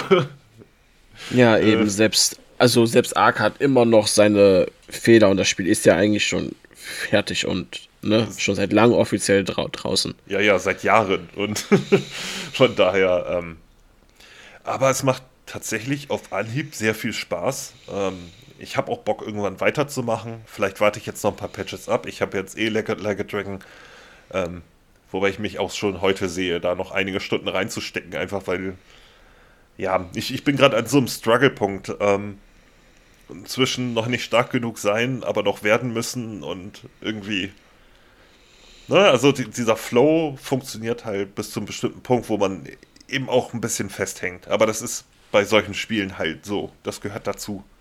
Auch wenn es nicht schön ist. Ähm, und sie sind halt eben noch eine sehr frühen Version. Zudem ähm, ist die Steam-Version auch in einigen Punkten schon weiter. Ähm, was zum Beispiel, du kannst bei der Steam-Version mittlerweile schon ein bisschen schneller bauen. Einige, weiß nicht, wenn du Pfeile herstellst, machst du dann halt nicht ein, sondern drei. Okay, das ist jetzt auch schon drin, aber ähm, sowas halt, ne? Also schon ja. die ganzen Improvements, die bis jetzt noch auf der Xbox fehlen. Ähm, könnte natürlich auch schon zum Zeitpunkt der, äh, ja, wenn ihr es hört, schon durch sein. Ähm, also, ja, aber es macht jedenfalls auch sehr, sehr viel Bock und wesentlich mehr Bock, als ich äh, erwartet hätte. Und ich sag mal, wenn sich dann eben selbst ein Entwickler von Naughty Dog und auch andere Entwickler dazu herablassen, sich die ganze Sache zu kommentieren, von wegen, die müssen gemogelt haben und hier und da, ähm, weil das, sonst geht das ja alles nicht. Ähm, ich meine, finde lustig, wenn das von jemand von Naughty Dog kommt, die nach drei Jahren an der Entwicklung eines Multiplayer-Players äh, für The Last of Us gerade krachend gescheitert sind. ja. Mit wesentlich mehr Budget auch, ne? Und allem drum und dran. Ähm, ja, übrigens, was die, diese Plagiatsvorwürfe angeht, das Lustigste ist ja eigentlich noch, ähm, da wurden dann überall äh, so bestimmte Aufnahmen rumgezeigt, was die Modelle angeht und wie exakt das alles übernommen hat. Und da hat jetzt der Originalposter mittlerweile zugegeben, dass er bereut, dass er was er gemacht hat. Er hat nämlich die Größen und so weiter alle angeglichen. Damit es natürlich, ne, Aufmerksamkeit. So funktioniert's. Dann gibt es mittlerweile Leute, die rum, äh, rumposten, äh, es hätte Todesdrohungen gegen den Entwickler von Xbox-Spielern gegeben, damit es nicht auf PlayStation kommt. Was der Entwickler auch nochmal gesagt hat, er hat von überhaupt niemandem Todesdrohungen bekommen oder sonst was. Weißt du, das, also es sind momentan online aktiv sehr viele Leute dabei, ähm, die das Spiel Bies reden wollen. Und ich meine, in nicht mal einer Woche so viel Hype, so viel Scheißelaberei drumherum, das ist unglaublich. Das hat man, glaube ich, noch bei keinem Titel erlebt. Würde ich mich jetzt so mal so weit aus dem Fenster lehnen. Egal wie kontrovers. Aber ich glaube, das Hauptproblem liegt darin, dass, ähm, ja, dass man es auf Switch nicht spielen kann und nicht auf der Playstation spielen kann. Da wird, glaube ich, der, der größte Haken dran sein behaupte ich jetzt mal so. Ähm, bei der PlayStation ist es übrigens auch einfach erklärt, äh, warum es dort nicht erschienen ist. Äh, Sony erlaubt keine Early Access Version. So einfach ist das. Auf der Xbox ist es kein Problem, weil die ein Early Access Programm haben. Sony hat es nicht. Nintendo hat es, glaube ich, auch nicht. Vielleicht auch einer der Gründe, warum Genshin Impact da noch nie bis heute nie rausgekommen ist. Man weiß es nicht genau. Ja, äh, aber cool, dass dir Palworld gefällt. Ich äh, hab's bei mir auf dem Wunschzettel mal, weil ich auch nicht weiß, ob ich da jetzt noch Lust und Zeit habe reinzugucken, weil ich genau weiß, dann hänge ich da Stunden vor. Ne? Es lohnt sich auf jeden Fall, aufgrund des Hypes mal reinzugucken, damit man weiß, was geht. Ja, klar, das also, auf jeden Fall. Und, und das Spiel frisst zumindest, damit es irgendwie funktioniert, nicht so viel Zeit wie vergleichbare Titel. Ich glaube, das ist eben dieser, dieser große Pluspunkt, den es hat. Und äh, irgendwie macht es halt trotz dieser ganzen Jankiness durch die Early Access Version und allem drunter, irgendwie macht es trotzdem Bock. Weißt du, das ist schon sehr geil und ich hoffe, das wird sich noch schnell an einigen Punkten verbessern. So. Gibt auch schon viele sehr, sehr nützliche Tipps. Ja. Hätte ich sie mal gehabt. gut. Gut, dann haben wir jetzt fast die zwei Stunden voll. Äh, wie gesagt, wir hatten ja noch einige Spiele auf Lager. Das wird sich aber bestimmt nächste Folge regeln, weil du bist dann bei Like a Dragon dran, ne? Bestimmt. Ja, also so viel habe ich auch tatsächlich gar nicht mehr auf Lager, aber ich spiele natürlich einige Ongoing Games sozusagen, ne? Zwei Roguelikes momentan äh, noch nebenbei, so zwischendurch mal ein Ründchen und oh, gibt es auch noch was ein bisschen, bisschen was zu erzählen. Genau, ja, dann wirst du beim nächsten Mal dann halt äh, mal gucken, wie weit du mit Like a Dragon kommst. Ich sitze an Dragon Quest 8 dran. Mal gucken, ob ich vielleicht nächste Folge dann schon mal so ein bisschen so ein Zwischenfazit geben kann, weil unbekannt ist das Spiel ja nicht. Ne, aber die 3DS-Version hat da noch einige Sachen, die ja neu sind. Und ähm, ansonsten spiele ich halt jeden Abend mal, um ein Achievement zu erzielen, derzeit Vampire Survivors. ja. Und äh, ja, mehr zocke ich auch nicht. Ähm, gut, jetzt haben wir fast die zwei Stunden voll. War prall gefüllt mit Games auf jeden Fall. Ähm, nächste Folge schauen wir mal, was wir alles zu bequatschen haben. Und ja, ich bedanke mich bei euch, dass ihr definitiv, also wir bedanken uns bei euch, dass ihr immer einschaltet und auch jetzt die knapp zwei Stunden durchgehalten habt. Letzte Folge war ja mit knapp drei Stunden auch extrem lang. oh ja. Ja, du, wir hatten und was nachzuholen. wir hatten einiges nachzuholen, genau. Und ja, wenn ihr die Folge hört, ist Dienstag oder später. Wir wünschen euch einen guten Start, die neue Woche. Äh, macht euch nicht so viel Stress. Äh, ja, und kommt gut durch und genießt den Tag auf jeden Fall. Und ich hoffe, ihr, das hätte ich eigentlich, wollte ich eigentlich am, am, äh, am Anfang erwähnen. ähm, ich hoffe, ihr wart nicht zu stark vom Bahnstreik betroffen. Aber wir werden ja hier nicht politisch, daher. ja. Ist ja derzeit, ist ja derzeit ein Streik, habe ich auch schon gehört. Irgendwie sechs, sieben Tage ja, oder so. Sechs oder Tage, glaube ich, der längste, den sie jemals hatten.